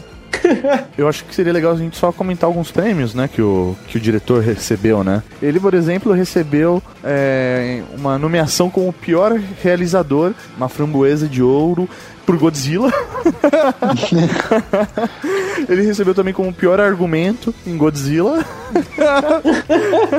Godzilla foi premiadaço, né? Não, Godzilla de 98 é uma tragédia, Nossa, gigante. velho, é foda. E o pior argumento em filme que arrecadou 100 milhões de dólares pra Independence Day. Caralho. É foda, velho. Que beleza, hein? Cara, mas de uma forma ou de outra, eu, eu gosto dos filmes do, do Holland, eu acho bacana, sabe? Eu me divirto, eu me divirto com a história dele. Acho legal. Não, é, são filmes divertidos. Às vezes você precisa abstrair uma coisa ou outra, mas não deixam de ser divertidos. Mas uma coisa que o Roland fez bacana no, no Stargate é com certeza a apresentação do universo do Eram os Deuses Astronautas. Porque eu não sei quem aqui já viu o documentário ou não viu, mas tem todo um conceito do Eram os Deuses Astronautas, que é, é a base do filme. A gente já falou sobre tudo isso já. Ele coloca isso como entretenimento, né? Mas a gente pode analisar isso de uma maneira muito mais filosófica, muito mais séria do que uma ficção científica, né? Então é todo existe todo um estudo filosófico é, de que os deuses mesmo, os deuses é, egípcios, as pirâmides, elas sim foram construídas seres que não são do planeta Terra. Exatamente, para uma cultura que já era mais evoluída do que a humanidade na época. Ou seja, eles vieram com as suas naves, conheceram a nossa civilização e estiveram aqui presentes. E eles ajudaram, de certa forma, a humanidade a alcançar o ponto que estamos hoje, né? Eles influenciaram a humanidade naquele período. Agora eu te pergunto, senhor Tato Tarkan. Medo. Você é, acha possível essa teoria? Você acha que é, é real isso? Os deuses, sei lá, uma pirâmide, ou os deuses é, que são venerados pelos seres humanos? Cara, agora eu repito a minha frase de abertura. Eu não acredito, mas I want to believe, sabe? Eu não acho que foi assim, mas eu acho que até seria possível e eu acho que seria muito louco se tivesse acontecido desse jeito, sabe? Tá, não, mas você não respondeu a minha pergunta. Você acredita nisso? Não, não, não acho que foi assim. Cara, agora eu vou abrir o coraçãozinho. Oh. Nesse aspecto do Eram os Deuses Astronautas, eu sou um believer foda. Olha só! Eu sou um believer foda e eu tenho argumentos. Meu Deus, por favor, Vamos pegar no, no- do universo Stargate, vamos manter o foco no filme, as pirâmides. Se você pegar o mapa do Egito, da época que é datada a construção das pirâmides, e pegar a localização ali de onde está Gizé, e o material de que é feito a estrutura das pirâmides, na época da construção, o Nilo cortava o Egito inteiro, de uma forma meio absurda. Ele era o maior rio do mundo, até uns tempos atrás. As pedras que fazem parte da composição da estrutura das pirâmides ficam, ficavam do outro lado do rio. Ah, Ou tem uma falha de documentação foda, ou tem alguma coisa errada. Porque para as pirâmides terem sido feitas no tempo que é dito que elas foram feitas, com aquele material, é uma pedra por segundo cruzando o rio. Entendi. É uma pedra com mais de uma tonelada cruzando o rio por segundo, é isso? É, porque a pedrinha é grande. Aham. E obviamente eu nunca tive a oportunidade de ir ao Egito, mas um, eu pretendo ir de verdade. Mas um professor meu do, do ensino médio, que também é um believer, foi. Ele era professor de história, ele foi como parte da pesquisa dele da, do mestrado, acho. E ele tirou foto das pirâmides. Você já viu em alguma exposição, principalmente o Mauri, que eu acho que gosta dessas coisas, é, artefatos e esculturas da Idade Antiga. O negócio é ali esculpido, mas é um bagulho meio torto, né? Aham. Se você for na lateral da pirâmide e olhar a junção do bloco, não passa uma agulha. Sim, é realmente feito o encaixe perfeito, né? Não, é corte a laser. Não, não, ali, velho. um- Corte a lei. É, é, é, é, é. Corte não, a lei. corte a laser eu digo assim. A- o encaixe A é como precisão. se fosse a laser, cara. Não passa uma agulha entre um bloco e outro. É porque ele foi cortado no momento do encaixe. Ele falou, olha, que encaixe tem que pra encaixar bonitinho Uhum. que tem que ter esse, esse corte. Aí eles encaixavam, iam lá, marcavam e cortavam na hora. Quebra-cabeça. Você quer saber, Eles cara? cortavam um bloco de uma tonelada com o quê? Eu acho que a gente ainda vai fazer um podcast sobre Eram os Deuses Astronautas. Eu gostaria de, tá? Só que aí, eu preciso- se eu for participar, eu tenho que ler o livro antes. Você não leu ainda o livro? Não, o livro eu não li. E o documentário você já viu, pelo menos? Já, já vi. Se você quiser, eu te empresto. Eu tenho aqui o DVD. Pô, ficou melhor. né? Eu tenho aqui um VHS. Mas, cara, é, é muito interessante porque existem outras civilizações onde encontraram obras, construções que não fazem sentido pra tecnologia que eles tinham na época. Desde Ilha de Páscoa até mesmo algumas regiões da Europa. Pessoal, tem gente que diz de Stonehenge. Não é só o Egito que tem essas obras que são inexplicáveis. As pessoas dizem que ah, as pirâmides foram construídas em 100 anos, depois em 10 anos, tem gente que constru- construiu em 2 anos, foda-se. Mas a- o grande ponto dessa teoria de eram os deuses astronautas é que a humanidade não tinha tecnologia o suficiente para construir essas obras. Eu acho que a gente só não conhece a vida como era Ah, cara, antigamente. Se falar não tinha tecnologia, cara, eu acho que é subestimar demais a inteligência do homem, cara. A gente vive subestimando a nossa, a nossa antiguidade, né, mano? Cara, Nossos na ancestrais. real, velho, é possível ter soluções simples pra isso. É a mesma coisa que você falar, cara, que absurdo, Roma tinha esgoto, tinha encanamento, sabe? Porra, velho, são coisas simples assim como os astecas tinham encanamento, velho. Sim. basta ter o quê? Um, um, um estudo, sei lá, a sociedade ser organizada o suficiente pra que pessoas específicas estudem e criem soluções pra aquilo. Eu também acho, cara, eu também acho. Aí é uma questão de, de o que a gente acha, porque de fato os caras da teoria dos deram os deuses astronautas podem estar certos. Não, sim, porque assim, eu já li muitas teorias sobre Stonehenge, que dizem que era uma estrutura bem maior e o que tá lá hoje é o que sobrou. Mas. E as linhas de Nazca? Uma belo, um belo desenho para os deuses. Então. Mas foram Aí- feitos por pessoas. Esses não acreditam que aquele desenho tenha sido feito por alienígenas. Então, não, a questão é, as pessoas até acreditam que foram feitos por pessoas, mas... Não, não acreditam. Comprovaram já que foi feito por pessoas. Não, não tem como você comprovar que foi feito por pessoas aquilo. Porra, velho, você quer que eu faça um pra você, pra você ver que é feito por pessoas? Não, não, não. É possível ser feito por pessoas. Não tem como se comprovar se você não tem problema tipo não é se foi feito fez. por pessoas ou não. Entendeu? O problema é, tudo bem, vamos, vamos é, partir da, da premissa que foram pessoas que desenharam aquilo.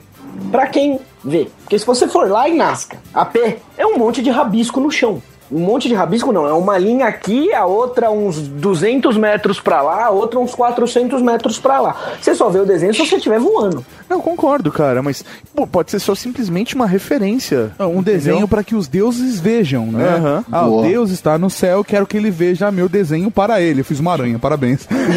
da hora. Ou Deus, sei lá, é o sol. O sol tá em cima, eu vou fazer um desenho pra eles. Exatamente. Agora, não sei, cara. Na real, eu vou dar a minha opinião. É, Eu não acho que no nosso universo, tá? Eu não acho que no nosso universo exista é, uma vida inteligente superior à nossa. No, no universo, Mauri? Sim, eu, eu acredito que possam existir outros universos paralelos. Cara, você tem noção do tamanho do universo, Mauri? Cara, na real, eu não acho que exista uma vida inteligente superior, tão superior à nossa. Eu não acho, cara. Cara, eu, não? eu, eu acho assim, cara. Então por que eles não vêm aqui e tomam um café comigo, caralho? É isso que eu tô Caralho, dizendo. não, eu tô dizendo que a gente Não, é tão. Ele a- não é superior Não, a nós. Isso que eu não, tô dizendo. Mauri, eu acho não tô que. falando que não existem outras vidas. Não, eu acho que tem, pode ter sim superior a nós, eu só acho que a gente é tão insignificante que foda-se. Eles estão cara, cagando. exatamente. Sério que fica todo mundo. Você acha, que, você acha que a humanidade é tão importante pra todo mundo ficar olhando pra cá? Não, velho, não é olhando pra cá. Mas, velho, existe, já que você se movimenta, passa próximo aqui, velho, você vai fazer algum tipo de interação. Isso é natural, velho, de qualquer animal. Mas eles fazem, não necessariamente com você. Não, mas digamos não, que. ele- velho, digamos ah, que ah, o universo. tem que fazer escondido, porque Não. o governo americano não deixa. E o universo é gigante. Digamos que estejam em outra galáxia. E eles decidiram não sair da galáxia deles por qualquer que seja motivo. Você tá falando que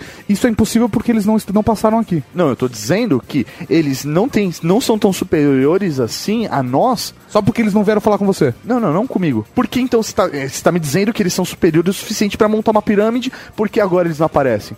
Não, não. É aí, isso que eu tô peraí, dizendo. Peraí, peraí. E aí, cadê seu Deus agora? Não, eles aparecem, que você não viu. Que cuzão. Não é divulgado. Ele ri fora do microfone pra não mostrar que é piada. que cuzão. Não, mas a parada é a seguinte: é, mesmo que não fossem os deuses astronautas, entendeu? ah, não, mas você falou que era. Eu não falei que eu acreditava na teoria. Potter, você falou que era, e aí? Então, aí sim! Porra, você quer arrumar briga, arruma com o Potter que tá discordando de você. O que eu quero dizer é isso. As pessoas elas falam: "Ah, não, existem, eles são avançados e vieram pra cá e ajudaram no desenvolvimento da tecnologia, blá blá blá". Tá falando, considerando a teoria do Sim. eram os deuses astronautas. Sim, é. Se eles são então avançados, por que eles só apareceram naquele momento e não aparecem agora? Aham. É isso que eu tô dizendo. É, não faz sentido isso. Então eu acho, acredito que sim, possa existir vida inteligente em outro ponto da, do universo ou em outras galáxias, acredito. Só que eles não são tão mais inteligentes do que nós para continuar, porque senão eles já teriam feito algum tipo de interação realmente. Então, é que eu acho que o universo é muito grande pra você afirmar isso com certeza, saca? Pelo menos na minha crença, eu acho que o universo é grande demais e a gente não é tão importante assim, entendeu? Pra que todo mundo que, tipo, para que todo mundo que seja mais inteligente do que a gente venha falar com a gente Eu o tempo concordo, todo. eu concordo com você. Eu concordo. Então não vem me falar que eles montaram as pirâmides. Pera, pera, pera. Então, pera, não, não É isso eu que não eu tô tô entendendo. Eu não tô entendendo. Você tá falando, eu não acredito que existam seres mais inteligentes que nós no universo. Porque se existissem- Peraí, peraí, deixa eu, deixa eu acabar de falar. Agora deixa eu acabar de falar, porra. Você tá falando que a sua crença é: eu não acredito que existam seres mais inteligentes do que nós no universo, mas só se eles construíram as pirâmides. Se eles não construíram as pirâmides, aí não tem por que mesmo eles virem falar com a gente, é isso. Aí eles podem ser mais, mais inteligentes Não, que a não, gente. não. Eu tô dizendo que se existe, não existe uma vida tão mais inteligente que, que, que nós. Eles são, se existe, é tão inteligente quanto a nossa. Que estão estagnados da mesma maneira que a gente. Ponto. Não faz sentido pra mim. Por quê? Eu, sei- você não eu não consigo acreditar, eu não consigo entender a sua lógica de por que eles não podem ser mais inteligentes do que a gente. Eles podem ser mais inteligentes, só que eles estão lá no canto deles. Não vem me Ah, falar tá. que eles são super inteligentes e só vieram aqui construir pirâmide e foram embora e nunca mais voltaram. Agora entendi. Não, Mas, mas também você tem que levar agora em conta aquele ponto, né? O universo é meio grande. 20 milhões de anos-luz não é um pulinho que você faz assim sempre. Depende, se você tem um portal, aí é outra coisa. É outra, não, é outra história. Então, mas é isso que eu tô dizendo. Então, ou eles são inteligentes e fodas pra caralho e vieram aqui ajudar a gente e eles têm que continuar interagindo, ou são e nunca, ou nunca vieram aqui. Ou Entendeu? eles são inteligentes o bastante pra perceber que se eles aparecessem agora, a coisa ia ficar meio complicada pro lado deles.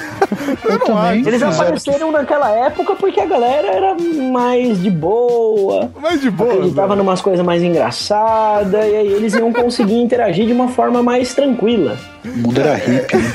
Eu, particularmente, a gente, a gente vai aprofundar isso um dia, cara, mas eu acho que há civilizações com inteligência mais desenvolvida que a gente e menos desenvolvida do que a gente, sabe? Pô, o universo é teoricamente infinito, cheio de várias galáxias. Em cada galáxia tem uma porrada de estrela. Em cada estrela pode haver um sistema solar como o nosso.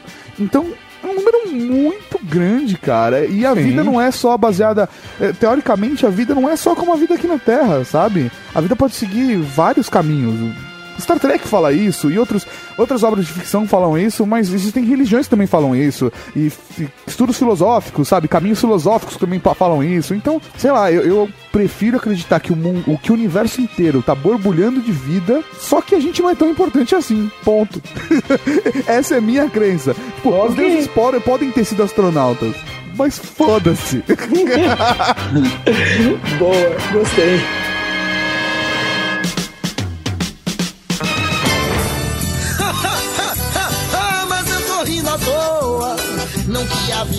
Assim tão boa, mas o sorriso ajuda a melhorar.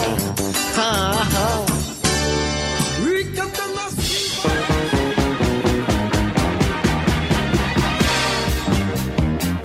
Bom, eu já assisti esse filme algumas vezes, tá? E algo que eu nunca consegui compreender, tá? É porque eles nunca conseguiram fazer o portal funcionar. Como assim? Como assim? Eles ficaram dois anos estudando aquilo, eles já tinham entendido o conceito que se precisava de sete símbolos, eles já tinham seis símbolos que precisavam, certo? E faltava só um para conseguir fazer ativar. Aham. Ali naquele arco tem um número limitado de, de símbolos. Aham. Por que não fazer? Matematicamente falando. Matematicamente falando, é só você testar todos, sabe? É só você fazer teste. É igual aquela teoria do. Se eu colocar um macaco imortal com uma máquina de escrever que nunca acaba, digitando teclas aleatoriamente, um dia esse cara vai escrever Shakespeare. É isso. É. É tipo isso. Entendeu? Então, assim, era possível, eles. Ah, não sabia qual era o símbolo que faltava, mas, porra, era só ficar testando um por um. Sei lá, deve ter o quê? No máximo ali 30? É, quem jogou Quake chegou numa fase que era mais ou menos isso pra passar de chefão. Você tinha que acertar os símbolos. E você tinha uma sequência de 10 símbolos, se eu não me engano. E você tinha que testar todos até se acertar.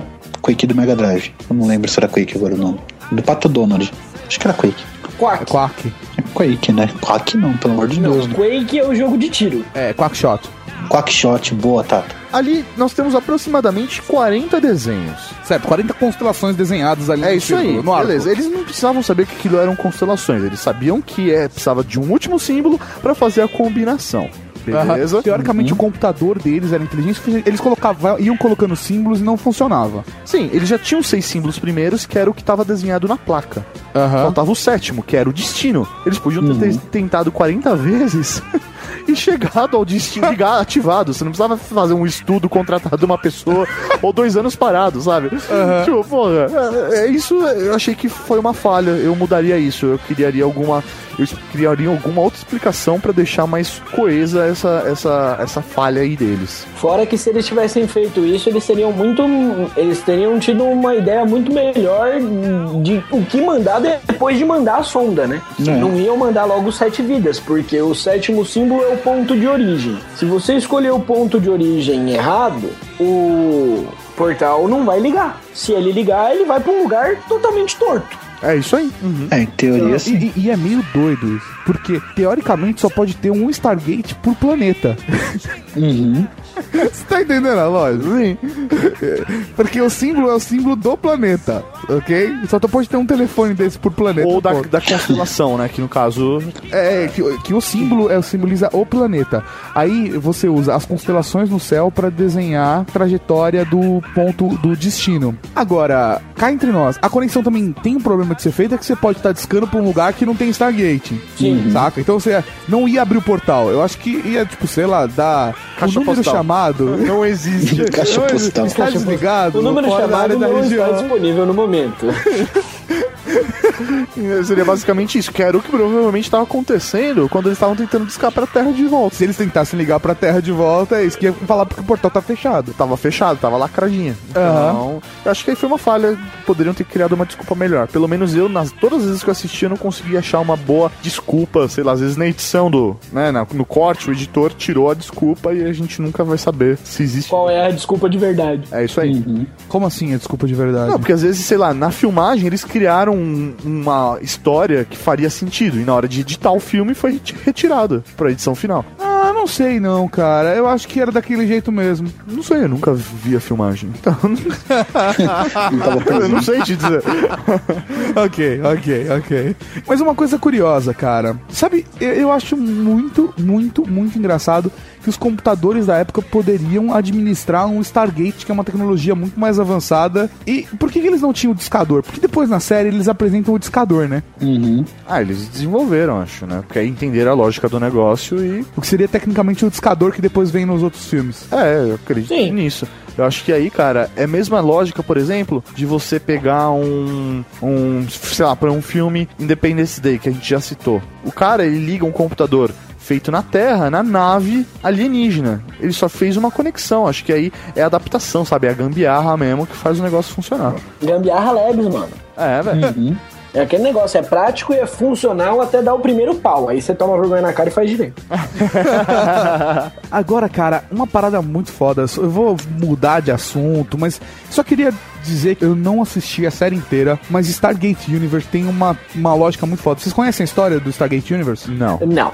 Puta, eu não assisti inteiro, assisti picadíssimo Stargate Universe. Basicamente é o seguinte, cara, eles eles conseguem a conexão com tem lá um desafio X, tá ligado? Um cálculo pra ser feito e eles criam como se fosse um MMO com Meu um Deus. desafio num MMO, é uma tecnologia do governo e eles fazem pra tentar que alguém descubra aquele desafio lá. E aí um player Certo. desenvolve a- o cálculo exato e soluciona a parada. O governo vai lá, pega esse moleque que é um gênio e bota pra resolver um problema dessa conexão de um Stargate específico. Ah, entendi. Então eles criam um jogo pra achar a pessoa certa pra resolver aquele problema. Exatamente, exato, pra pegar um, um nerd Intelig- inteligente. virgem certo pra poder desvendar um problema. No final eles encontram o nerd virgem certo. E aí eles conectam o Stargate num outro lugar e levam uma equipe XYZ, dá uma bosta lá, o Stargate explode e puxa todo mundo Aham. que tava na sala. O outro lado do Stargate que eles abriram era na verdade uma nave em movimento. Caralho. Foda, hein? É muito foda, cara. É muito foda. Eu comecei a assistir a série, eu achei muito interessante a lógica. Não vou ficar dando spoiler, mas só pra vocês terem uma noção de quantas, quantas coisas podem ser Possibilidades, desenvolvidas. né? Exatamente, cara. É muito legal. Uma, uma, nave em, uma nave em movimento com o Stargate é uma bosta, né? Porque o dial dela muda a cada centímetro que ela Sim. Mas daí tá parado dos seres mais inteligentes do que nós. Sim, também.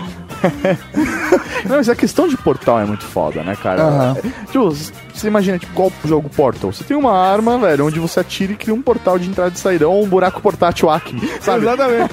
Buraco, Buraco portátil Acme. Puta que pariu. É muito foda essa coisa de portal, facilita mesmo, velho. Facilita mesmo, cara. Tem outras obras que tem portal assim desse jeito, cara? Porra, lógico que tem, velho. Caverna do Dragão. Caverna do Dragão, velho. Olha isso, cara. Portal, velho, é muito foda isso. O jogo Portal. Tem o Stargate, Ah, porra, obrigado. né? o Stargate SG-1, Tá, ok, vamos lá, vamos falar sério. Atlantis. eu tenho o Atlantis, isso também, e tem o Stargate Universe. Exa- É, esses três usam portais. Vocês estão falando sério? O Leandrão tá levando a sério. O Maurício tá zoando, o Leandrão levando. Leandrão, ironia. Eu sei, meu querido. Eu sei, essa eu peguei. Essa deu pra entender. que Ele, entrou na brincadeira dessa vez. Agora, é, dessa vez ele entrou na briga, dessa vez ele entendeu e embarcou. Deixa eu ver. Agora, antes de falar o que eu mudaria, eu vou falar um bagulho que eu tô com vontade por culpa do filme. Fala aí. Eu quero experimentar um Hershey's Fifth Avenue, O que é o chocolate que que ele bichinho, come o filme inteiro. Cara, O Daniel é viciado, né, cara? Isso daí, né? Eu quero experimentar esse chocolate, cara. será que existe, tipo, hoje? Ah, não sei. com certeza, cara. Deixa a gente. Quando for aniversário do Potter, a gente conversa. Quando vai ser seu aniversário, Potter? O- 8 de julho de 2013. Ah, então até lá a gente compra pra você. Beleza. Porque se você desenvolve o conceito de portal, velho, pra você fazer uma viagem no tempo, pra mim é um pulo, velho. Literalmente. Realmente É assim um pulo. É um funciona. pulo pra dentro e sair do outro lado. Eu falei, cara, posezinha, braço levantado, contrário à perna levantada. E Já era. Posezinha lá, Michael Jordan. Ou Mario. Ou Mario, exatamente. Cara, eu mudaria o final, mas eu não vou falar o final. E eu explicaria melhor o lance do fóssil que eles encontram embaixo das pedras, lá perto da onde eles acham o Stargate. Porra, é verdade, né? Porque o fóssil, tipo, ele fica meio jogado na história. Eles poderiam ter aprofundado mais, utilizado pelo menos como gancho pra alguma outra coisa, né? Eles simplesmente só usaram como elemento visual numa parte do filme bem rápido. Então, aí depois, na hora que eles estão lá na, na base, lá antes deles entrarem no, no Stargate, eles, depois que a sonda vai, o Kurt Russell vai numa salinha lá, toda segura, e o fóssil tá na parede. Beleza, eu já olhei pro fóssil umas 10 vezes e eu não vejo. Hum, tá, eu vejo talvez a cabeça de um Anubis. Mas não explicou o que, que é o fóssil, nem nada. Teoricamente é, é um fóssil do, do Goa'uld, né? Será que foi a tentativa do último chegar antes deles lacrarem, aí ele ficou preso? Olha! Pode ser, hein? Olha, uma boa, hein? E aí fossilizou ali, foi, É um Goa'uld tentando invadir a Terra e ficou foi lá. no momento que lacrou, aí ele ficou fossilizado ali. Seria uma ótima explicação se ele estivesse direto assim no filme. De nada. Valeu. Puta que pariu. Leandrão, você tem algum, alguma mudança que você faria, meu velho? Então, uma coisa assim, eu achei o filme sensacional. Agora, como se trata de um outro universo, um outro planeta, eu não colocaria humanos ali, mesmo com outra língua. Eu colocaria um. Acho que se falar um alien ficaria muito forçado, mas uma forma diferente de vida, assim como é aquele dinossauro peludo babão que aparece lá. Ah, cara, mas aí ia cair o argumento deles É. virem pra terra pegar escravos, cara. Então, que os mas humanos não sei, lá- mas eu acho que deveria ter alguma coisa diferente, pelo menos, sabe? Que eles tivessem os braços mais longos. Entendi, mas daí seria o cruzamento, mas é- que aí- ali literalmente são seres humanos do planeta Terra. É. Sim, que É, foram levados pra Pra lá. lá e se acostumaram e falam a língua deles, entendem a língua ou deles, é não entendem mais nada nativa, da né? língua da Terra. Não, não, eles falam a língua da Terra. Só que a língua deles deles. não evoluiu. Não, não. É a Eles mesma falam a língua. mesma língua que eles falavam na Terra. Só que a língua, eles lá não evoluíram a língua. É, eles eles- falam um dialeto egípcio antiguíssimo. Mas teoricamente é o seguinte, como qualquer região, existe o sotaque. Eles têm o sotaque próprio deles ali. Aquela civilização, pô, ao invés de falar, sabe, sei lá, a pé Inglês, falou fala a pá, mandarim. sabe? Tipo de coisa. Não, mas então, mas eu, tudo bem, eu entendo isso que vocês querem dizer, mas eu acho que pelo fato. De, e por exemplo, aquele animal, babão e gordo e peludo, de onde que surgiu? É um animal nativo, é nativo daquela região. Eles são- e quem são? Então, mas eu queria que os nativos fossem diferentes. Os Bem, nativos morreram. É, então, a gente não conhece. É o motivo Que pelo não chega a qual... mostrar. Não, fala. No, em alguma não a parte fala que o, o cara que agora é o Ra, ele viajou do mundo moribundo dele pra Terra em busca de um novo corpo. Sim, então, deveria ter mostrado então como eles eram, entrado um pouquinho nisso, sabe? Ah, tá. Então aí. Ah, tá. Mas eu acho que de repente uma sequência ou até os, as séries poderiam ter feito isso mesmo, né? Aham, mostrar como. Tipo um prólogo, né? Como que era pra como foi, né? Aí, sei lá, de repente uma sequência falar, contar como era antes, né? Entendi. Uma sequência que na verdade é uma frequência. Isso, isso aí. É, eu acho que isso é a única coisa que eu mudaria. Cara, eu se fosse mudar alguma coisa nesse filme, eu ia acabar com o filme. Eu ia acabar com o filme. Sério. Pronto. Sério, não, eu ia acabar com o filme. Porque eu ia colocar a lógica da parada. É, você ia... Eu, eu ia ser simples. Você ia mandar, você ia treinar o cachorro pra pular e pegar o biscoito na volta. Exatamente, exa- Eu ia fazer o teste desse daí, tipo, e voltar. Sabe? Não, vamos passar pelo portal. Vai e volta. Ah, tá beleza. Então estamos tranquilos. A gente não quer que ninguém entre de volta. Então a gente faz o seguinte, a gente enterra. Quando a gente não quer ligar pra ninguém, a gente enterra. Funcionou muito tempo. Posso Não, é falar pra aquele, é provar. aquele negócio. Eu não quero que ninguém invada. Tá bom. Destrói o lado de cá. Agora eu vou falar uma coisa que vai explodir a cabeça de vocês, cara.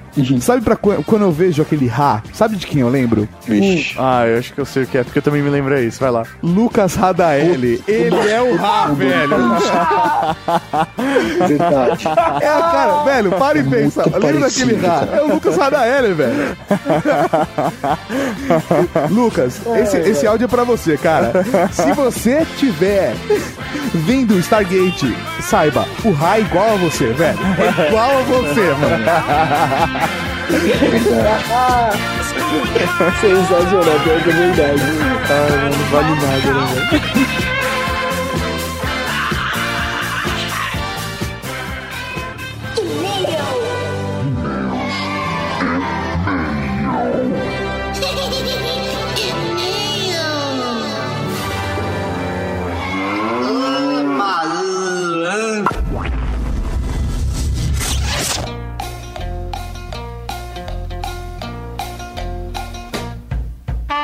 É isso aí!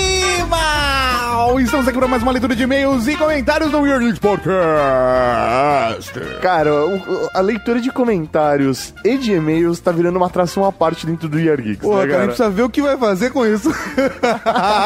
tá cada vez mais difícil, cara. E a gente precisa ver o que vai fazer sobre isso. Porque cada vez a gente tá recebendo mais e-mails. E os e-mails mó firmeza, É, né, cara, eu não tenho coragem de não ler uma coisa ou outra. É foda, cara. Isso tá muito foda. Velho, cavalaria é um Raul pra você. Raul. Vamos começar a leitura de e-mails pra gente não se enrolar tanto. A gente repete e-mail de alguns, né, cara? Porque tem uma galera que manda sempre e sempre coisas legais, então a gente vai ler sim, mas a gente vai tentar dar uma cortada na parada. Sim, sim, não, e acho que é legal até pro pessoal perceber ter a sequência, né? Porque ele vai ouvindo os anteriores, vai tendo a sequência, toda a história, né, da pessoa dentro Aham. aqui da cavalaria.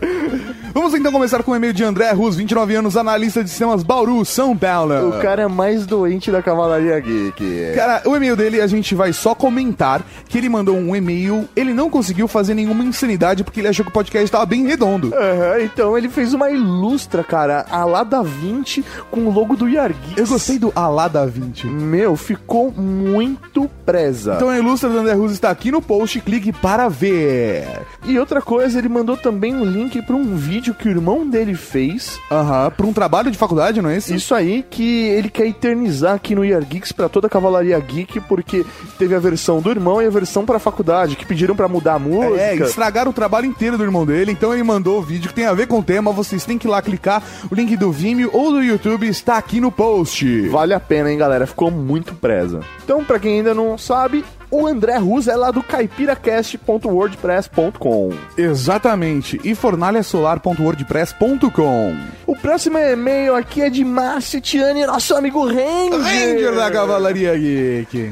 Ele que mandou uma mensagem de voz, a gente vai tocar ela daqui a pouco, tá? Agora é de verdade uma mensagem né, de voz, porque na outra ele mandou errado o arquivo. É, a gente pensou que ele tinha mandado uma musiquinha bonita, a gente interpretou errado. Ele só errou mesmo. Ele só errou o arquivo que ele mandou, então a gente vai tocar aqui o arquivo final dele. Beleza, e antes da gente tocar, ele acabou de montar o site dele, o blog dele, onde ele fala lá sobre assuntos filosóficos e tal. Cara, ele é Então- muito doidão paradas, né, velho? Firmeza, eu gosto de bater esse papo. E ele então abriu aí pra gente divulgar, caso alguém queira ser colaborador, quiser gravar com ele, ou se alguém manja aí de WordPress, HTML, pra dar uma força aí no blog novo do Marcitiani, o Ranger da Cavalaria, é só entrar em contato com ele através do Twitter, arroba Metiani. Exatamente, ou manda um e-mail pra ele. Metiani, arroba gmail.com. Metiani se escreve M-E-T-I-A-N-E. Exatamente, não vamos colocar no post pra ele não começar a receber uma caralhada de spams.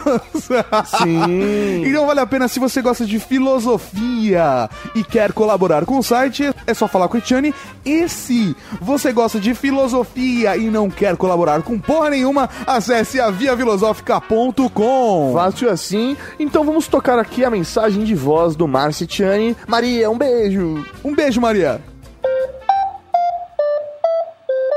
Sua chamada está sendo encaminhada para a caixa de mensagens e estará sujeita a cobrança após o sinal.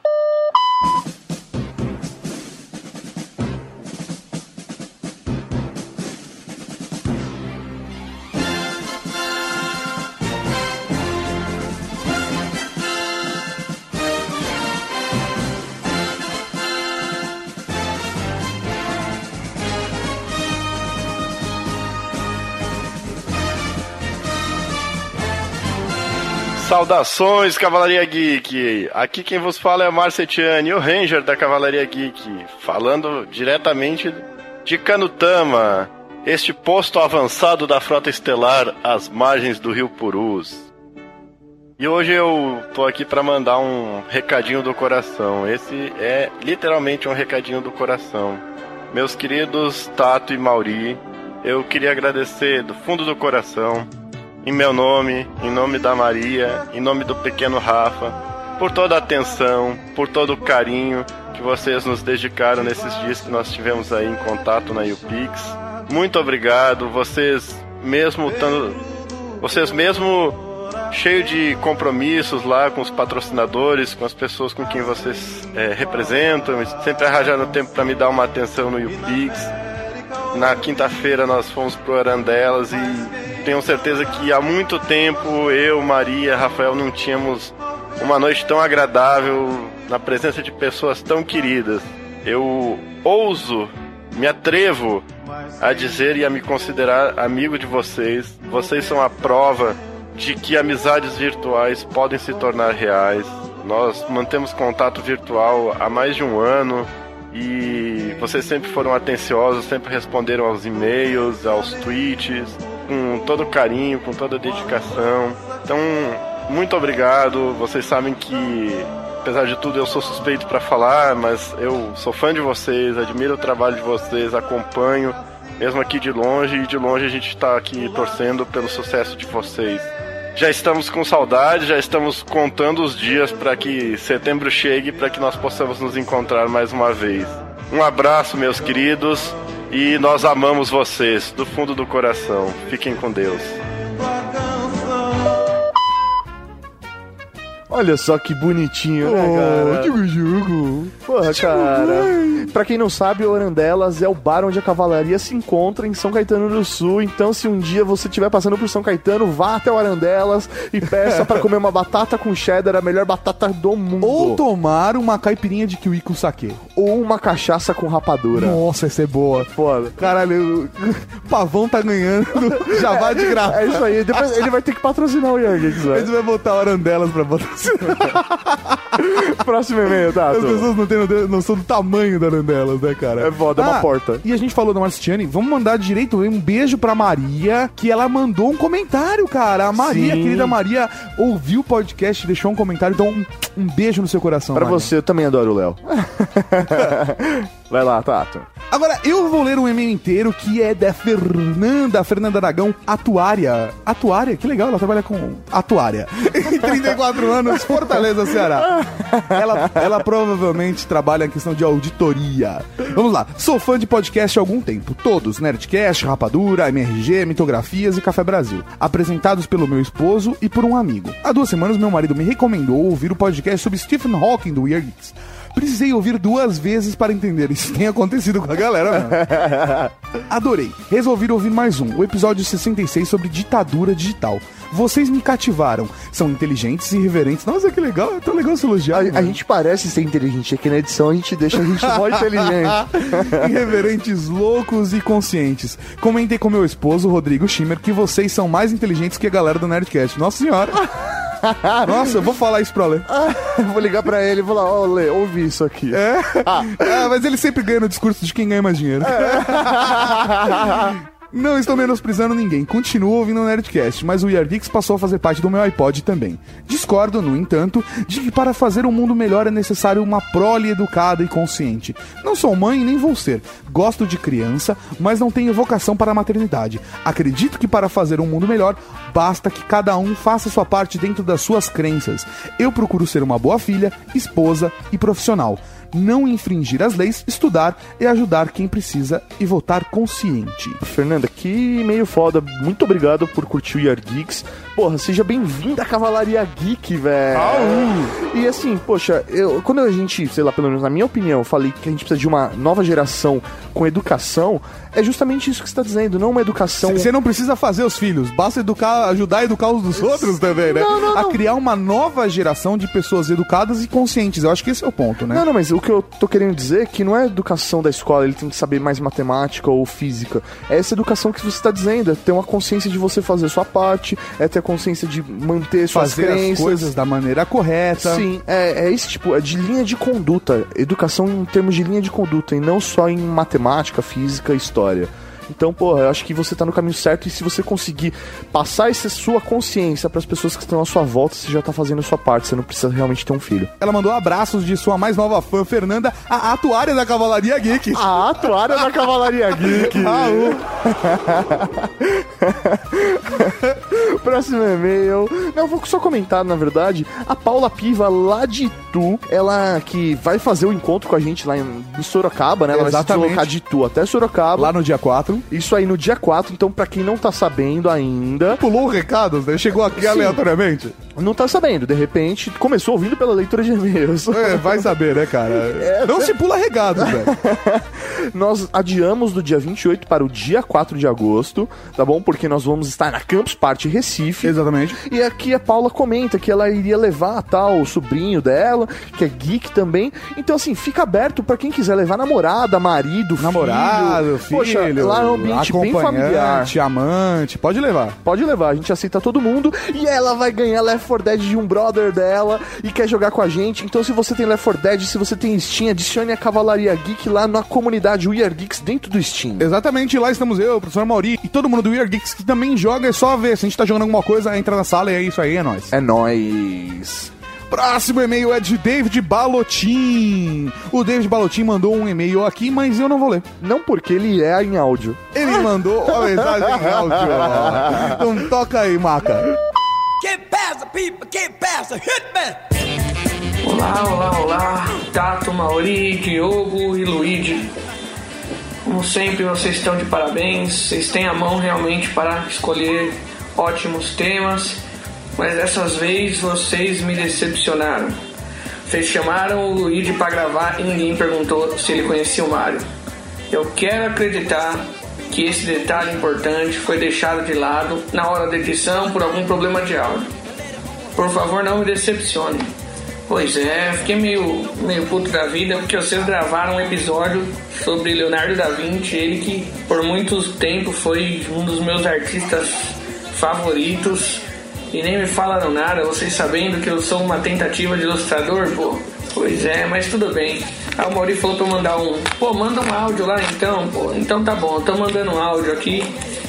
E eu não sei se esse lado já seria muito técnico ou se vocês quiseram resumir mesmo, mas tem uma, um detalhe importante de Da Vinci que é legal ressaltar que na verdade na época de Leonardo da Vinci os pintores eles faziam meio que a função da fotografia, né? Eles eram mais retratistas e eles eram eles precisavam muito de uma referência visual. Tem até uma história famosa que o Leonardo da Vinci estava lá no, no ateliê do seu aprendiz terminando uma pintura que tinha que era num pôr do sol fazendo a pintura observando o pôr do sol e aí o sol começou a o sol tava terminando de se pôr aí o, o mestre falou tá vamos todo mundo embora amanhã a gente inicia dando uma estudada no nascer do sol e no pôr do sol a gente volta a pintar tudo bem. Aí Leonardo da Vinci perguntou se ele, se ele podia ficar à tarde, se ele podia ficar até a noite pintando. Aí o mestre deu risada dele e falou: Ah, tudo bem. Faz o seguinte então, ó, eu vou deixar uma vela aqui e aí você usa a vela de referência e vê se você consegue alguma coisa. E foi embora dando risada. No outro dia, quando eles chegaram no ateliê, ele tinha terminado o quadro e estava perfeito. E nesse dia, esse mestre, no caso, entregou os pincéis e disse que não pintaria mais. Não sei se essa história é realmente a história do mestre citado no, no podcast ou se é algum outro mestre que ele teve ou conheceu por algum tempo. Na verdade, eu tinha essa informação em um livro meu, só que ele tá na casa da minha mãe e eu tô fazendo as mudanças, a mudança ainda e não vou ter contato com ele tão cedo por enquanto. E essa foi uma, uma um ponto muito muito interessante que mudou realmente tanto que se você analisar os estudos dele, ele estuda muito mais como as coisas funcionam e sendo que geralmente os outros pintores davam como reproduzir apenas.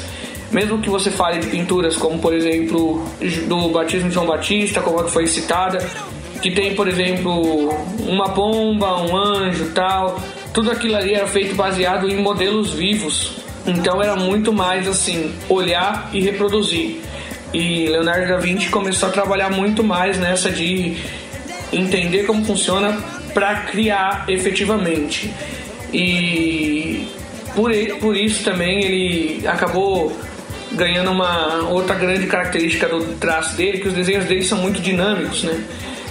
Tirando os retratos parados, isso você não percebe tanto nos quadros dele, que a maioria são figuras estáticas realmente, mas se você pegar nos esboços, você vai perceber, por exemplo, que as figuras têm um dinamismo muito forte. Parece que, principalmente os esboços de cavalo, algumas cenas que ele faz também nos seus cadernos de esboço, você percebe que o objeto tá dando uma impressão muito, muito forte, muito real que ele tá se mexendo. E não simplesmente um objeto parado, como os retratos e como as imagens. Se vocês olharem, principalmente essa imagem de João Batista, que foi citada no podcast, mais uma vez falando dela, se você olhar ela, ela parece o que? Uma foto de estátuas, não algo que está acontecendo. Porque era realmente a forma como as pessoas pintavam. E Leonardo foi, não foi o único, mas foi um dos principais pioneiros que começou a colocar um dinamismo um pouco maior nas imagens. E Essa eu acho que foi uma das grandes contribuições dele na parte artística, né, que ficou de fora do podcast. É, a questão da procrastinação que vocês comentaram, é, isso não é só de Leonardo, né? Se você analisar a história, dizem até que Einstein tinha DDA, né, o distúrbio déficit de atenção. Não, não sei se procede, mas é porque quando o cara tem a cabeça que funciona sempre a mil, fica complicado ele também ficar focado muito tempo numa coisa. É, exige uma, uma certa disciplina. E é comum você verificar em- no perfil psicológico de alguns gênios essa dificuldade em se focar em fazer alguma coisa. E é claro que a busca à perfeição acabava compli- complicando muito o Leonardo também. Né? Como vocês comentaram da Mona Lisa, não foi o único quadro, mas ele sempre fazia, refazia, refazia até ele achar que ficava bom ou desistir, entregar o quadro. Desistir que eu digo não é, ah, tá bom assim mesmo, é ele ter que entregar o quadro, ele ou por algum, algum motivo ele encostar o quadro, como foi o da Mona Lisa, que ele não entregou, mas que ele encostou em casa. Bom, beleza, um abraço pra vocês, parabéns pelo podcast, foi, foi muito bacana. É incrível que até nesse vocês colocaram putaria, mas tudo bem. Eu tenho medo se algum dia vocês decidirem falar de religião. Eu acho que vai dar tudo muito errado, hein? Mas tudo bem. Um forte abraço pra vocês e tchau.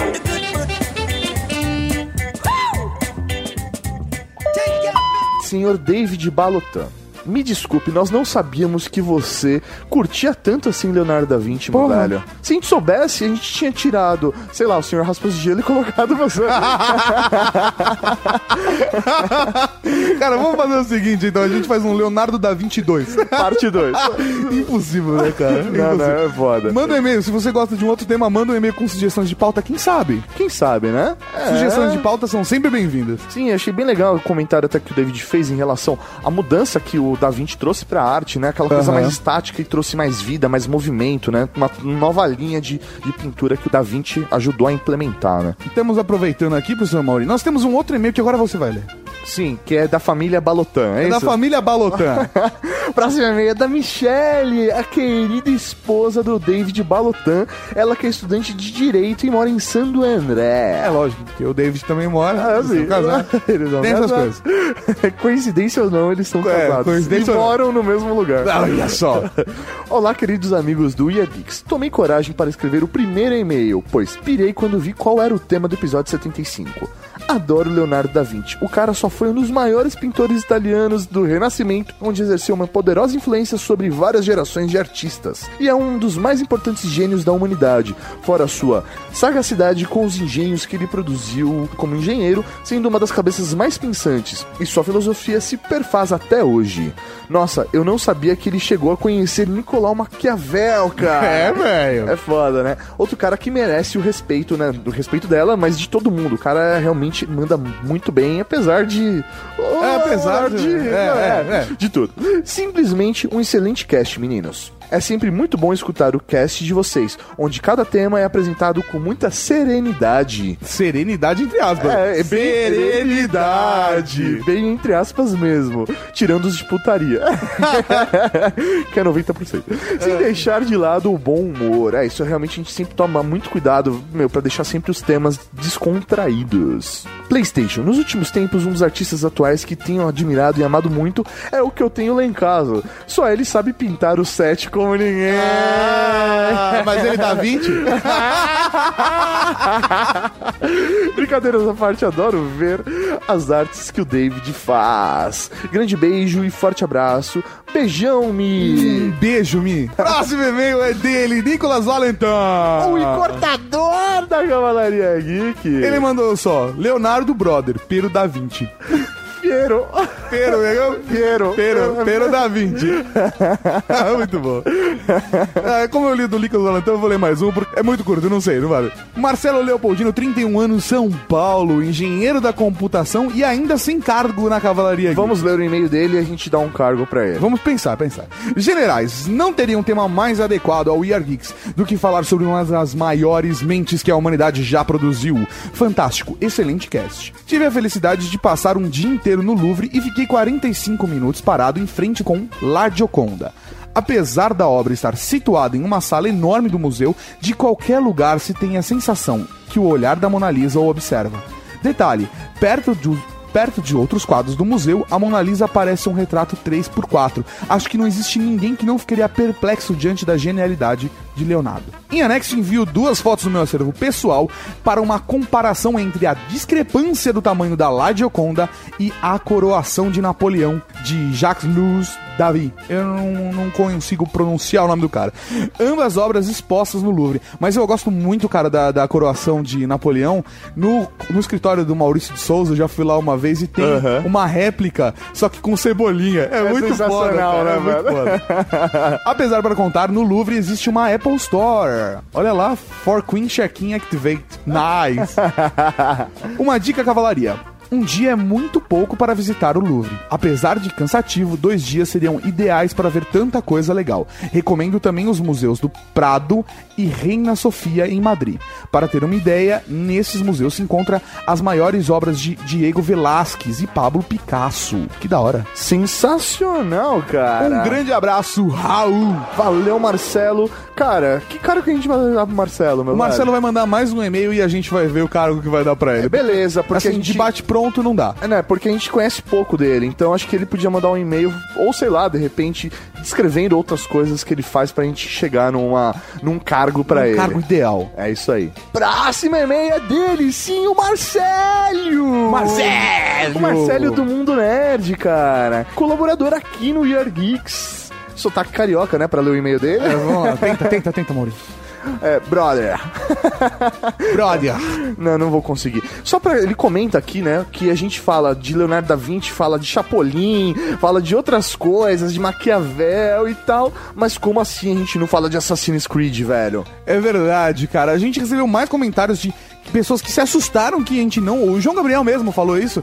Como assim que a gente não falou de Assassin's Creed? Mas aí é que está o ponto. Aí que está o ponto. Se vocês observarem, prestarem atenção, parte da trilha sonora utilizada no podcast é da trilha sonora de Assassin's Creed. Exatamente. Ah, estava lá no easter egg, estava lá só pra quem realmente é fã. E se você é fã, Marcelo, você não tinha mandado esse e-mail, você teria reparado. Ah, que sacanagem. Não, não é isso, não é isso. Ele gosta pra caralho de Assassin's Creed.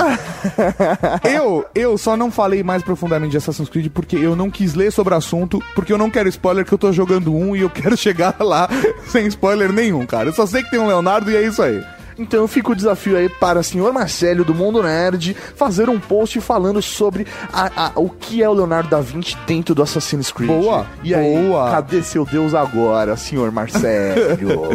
Próximo e-mail é de Márcio Silva. Olá, Mauri e Tato. Sabe aquele único download da Inglaterra que vocês veem no Analytics? Único? Não entendi. Não, não. Olha, Márcio, vou te surpreender, cara. Nós temos pelo menos três.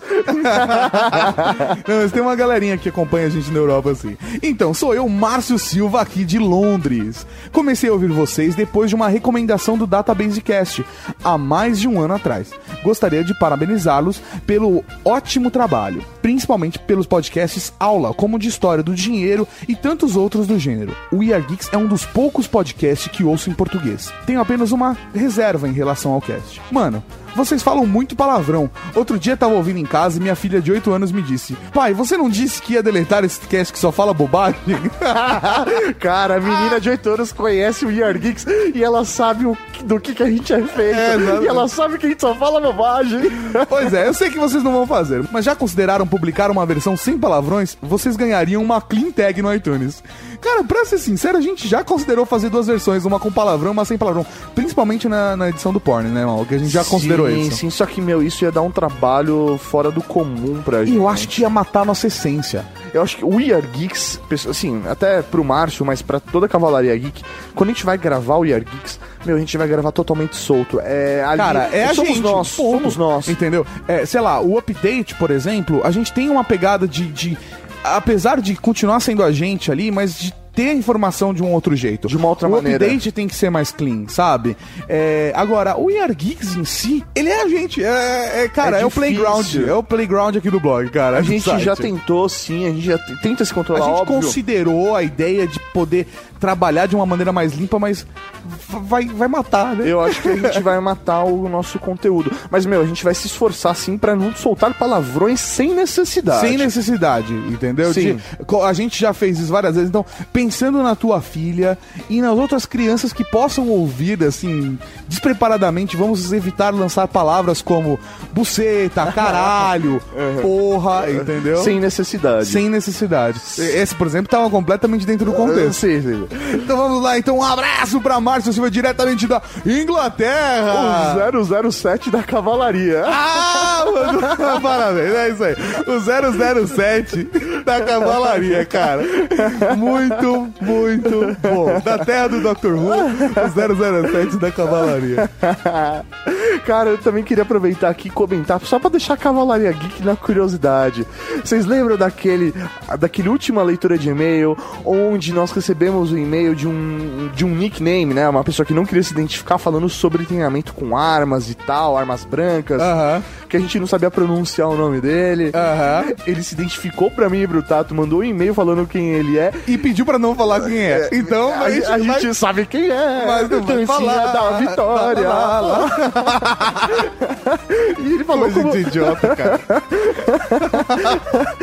e a gente vai.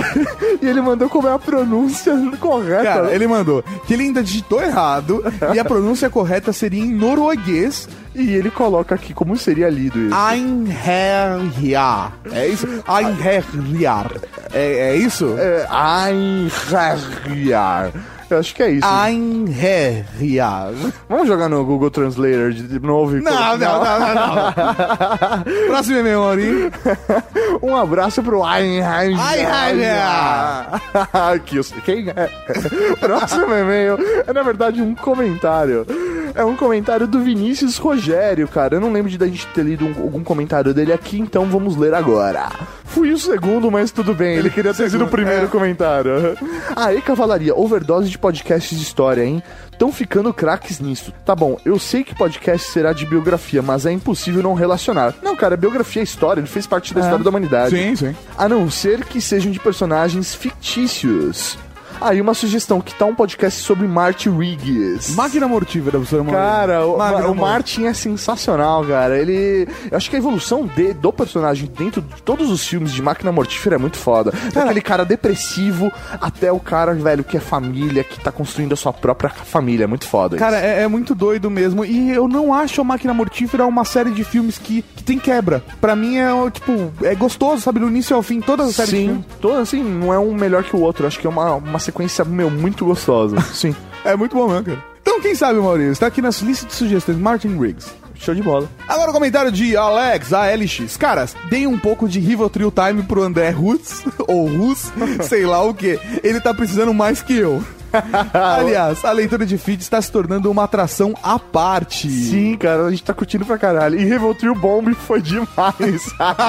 É, Mó galera, cara, passou mal de rir com Rivotril Bomb, cara. É muito... Bomba de Rivotril! Sobre Leonardo da Vinci, não sabia nada antes de ouvir o cast, mas agora continuo na mesma. Ué. Abraços, valeu pelo episódio e pelo feedback que me deram no final da semana passada. Parabéns pelas atitudes, Alex. Ah, só pra justificar até pra galera que, meu, tá acompanhando a gente, é, eu liguei pro ALX pra justificar pra ele em relação a um ingresso que ele tinha ganhado da Paris Filmes e tal. Ah, é verdade, porque o pessoal tá percebendo que na leitura de e-mails agora não tem mais promoção da Apareceu Sim, Mas vamos voltar logo mais com outras promoções. Que o que hein? acontece? A gente tava avaliando com a situação com o pessoal da Paris, porque muita gente tava recebendo ingresso E já- o filme já não tava mais e em o cartaz filme já na não em cartaz, porque demorava pra chegar. Ou o filme só tava em cartaz de final de semana e o ingresso era válido de segunda a quinta. Então a gente tá pensando num jeito melhor. Estamos fazendo uma organização com o pessoal da Paris. Estamos trabalhando juntos nisso pra voltar a fazer a promoção e dar ingresso de cinema pra todo mundo de novo na Legenda. É isso aí, então, poxa, obrigado aí a LX pelo feedback que você deu. E, porra, meu, Cavalaria merece todo o nosso respeito e atenção. Merece um Raul. É isso aí. Raul. Tive treinamento militar no exército, ainda falando do LX, né? Tive treinamento com baioneta. Tem faca de caça que deixei na França. Concordo. Ou Não, em Franca. em- deixou em É, Franca. em Franca. é. Ele não é tão Quase chique igual, assim. Quase. Concordo que uma pessoa destreinada não deve tentar usar arma em situação de risco. E mandou bem grande. Mas não sou alemão misterioso aí. Que na verdade é norueguês, que a gente já justificou e a gente sabe quem É, é. lá, lá, lá, lá, lá. Próximo comentário é dela, Andréia de Oliveira, que agora de verdade é Andréia. Andréia, é. Ela, meu Deus, errar o próprio nome não dá, né? Acontece. É Andréia mesmo. Em minha defesa, posso dizer que estava emocionada após ter ouvido um podcast que foi um estouro. Ah, ah, pólvora! Estouro, ah. Tum, dum, tss. Quanto a este programa, compartilho da opinião do Tato quando diz que as coisas que rolam por trás da história formam um ser humano. Não foi o Tato, fui eu que disse isso! O Maurício fica revoltado quando as pessoas confundem a minha voz com a dele. E é sempre Me das acreditam. Não, isso é sempre das coisas da hora que eu falo. É, porque eu falo mais coisas da hora que você. Então as pessoas falam, ah, isso foi da hora. Então provavelmente foi o Tato. Não, acho que as pessoas acham que você sou eu, velho. Porque eu falo, olha como o Tato é inteligente, na verdade sou eu. Ah, tá bom, tá bom. Fui eu que disse isso. Tá bom, Maurício, supera. Vamos continuar a leitura. Brincando, André, não tem problema não. Faço. assim, o pessoal realmente confunde as nossas É, vozes, normal, né? normal. Faço faculdade de letras e sempre escuto que não devemos confundir o autor com a sua obra. Olha lá, olha lá, confundiram o autor. Coisas que concordo em partes. Não acredito que Fernando Pessoa, por exemplo, tenha escrito poemas baseados em experiências pessoais, uma vez que é dele o verso O poeta é um fingidor. Mas é inegável, olhando mais de perto, sua vida privada, que ele usou as coisas em que acreditava, ideologias, como a volta da monarquia em Portugal, para compor sua publicação mais conhecida, Mensagem.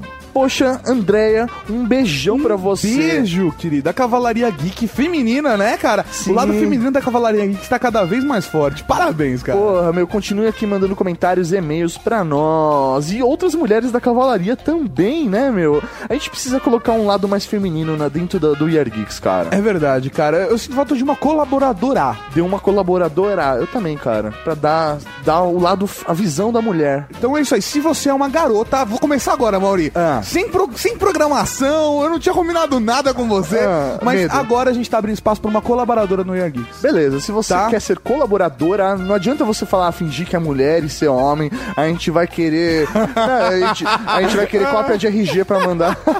É, ou um colaborador sensível.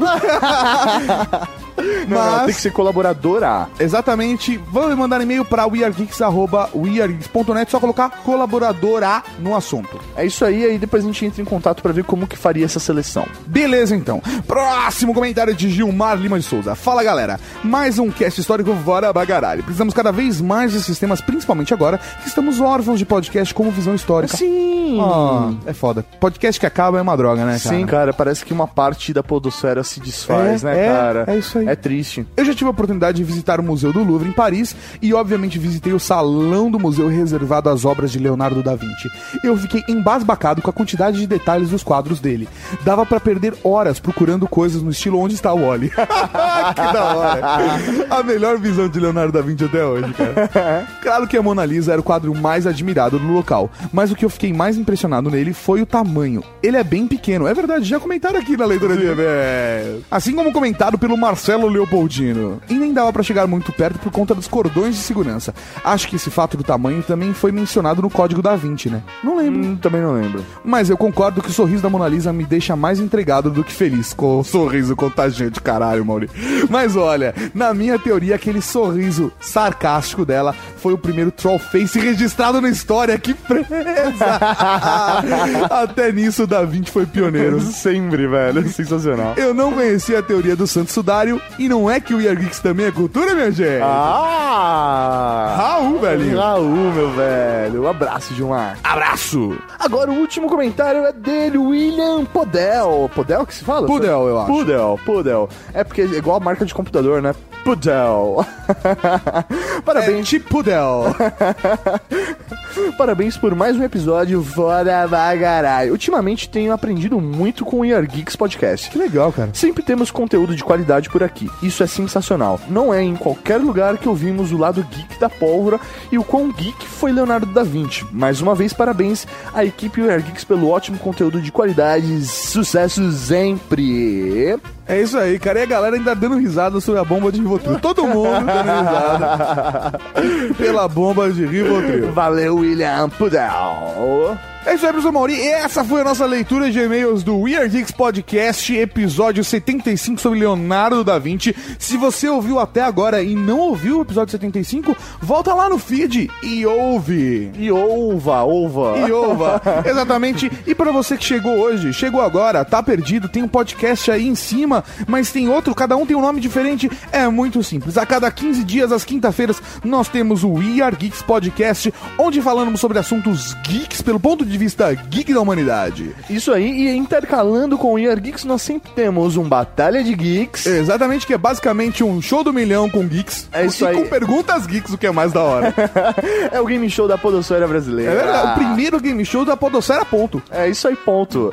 E também, uma vez por mês, nós temos o Tatoscópio, que é uma loucura insana, sem noção, do senhor Tato Dargan. Onde eu entrevisto figuras da podosfera, da blogosfera, da internetosfera brasileira. Coisa linda de Deus. E se o pessoal quiser mandar e-mail pra gente, como que faz, tá? Ih, peraí, tem mais? pro- Tem mais? Você acha que acabou agora o podcast? Ô, desculpa. Não, nós temos o update. Update!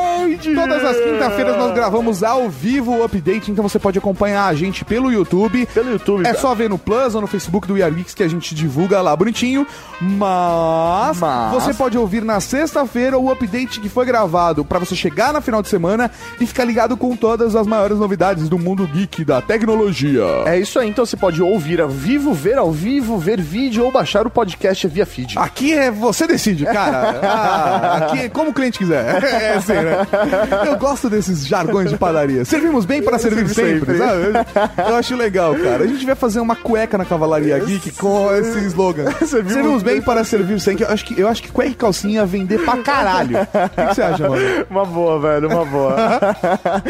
se o pessoal quiser mandar e-mail pra gente, Tato. É só mandar pra weargeeks.net. W-E-R-G-E-E-K-S. Se escreve weargeeks. E, ou, ou você simplesmente vai no blog na aba contato ali em cima, preenche o formulário, clica em enviar que nós receberemos.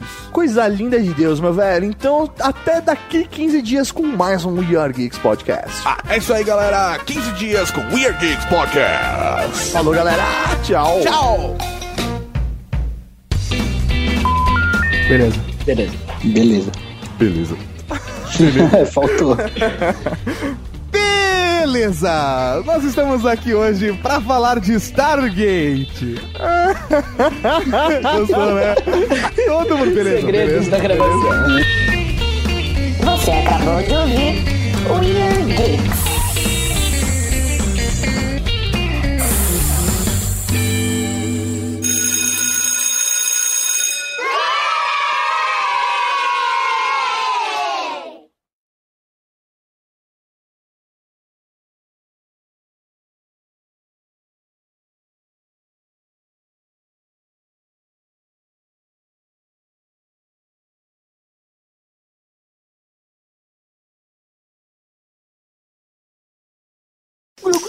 Glu, ai ai ai, bilu teteia, bilu teteia, iê iê, iê iê.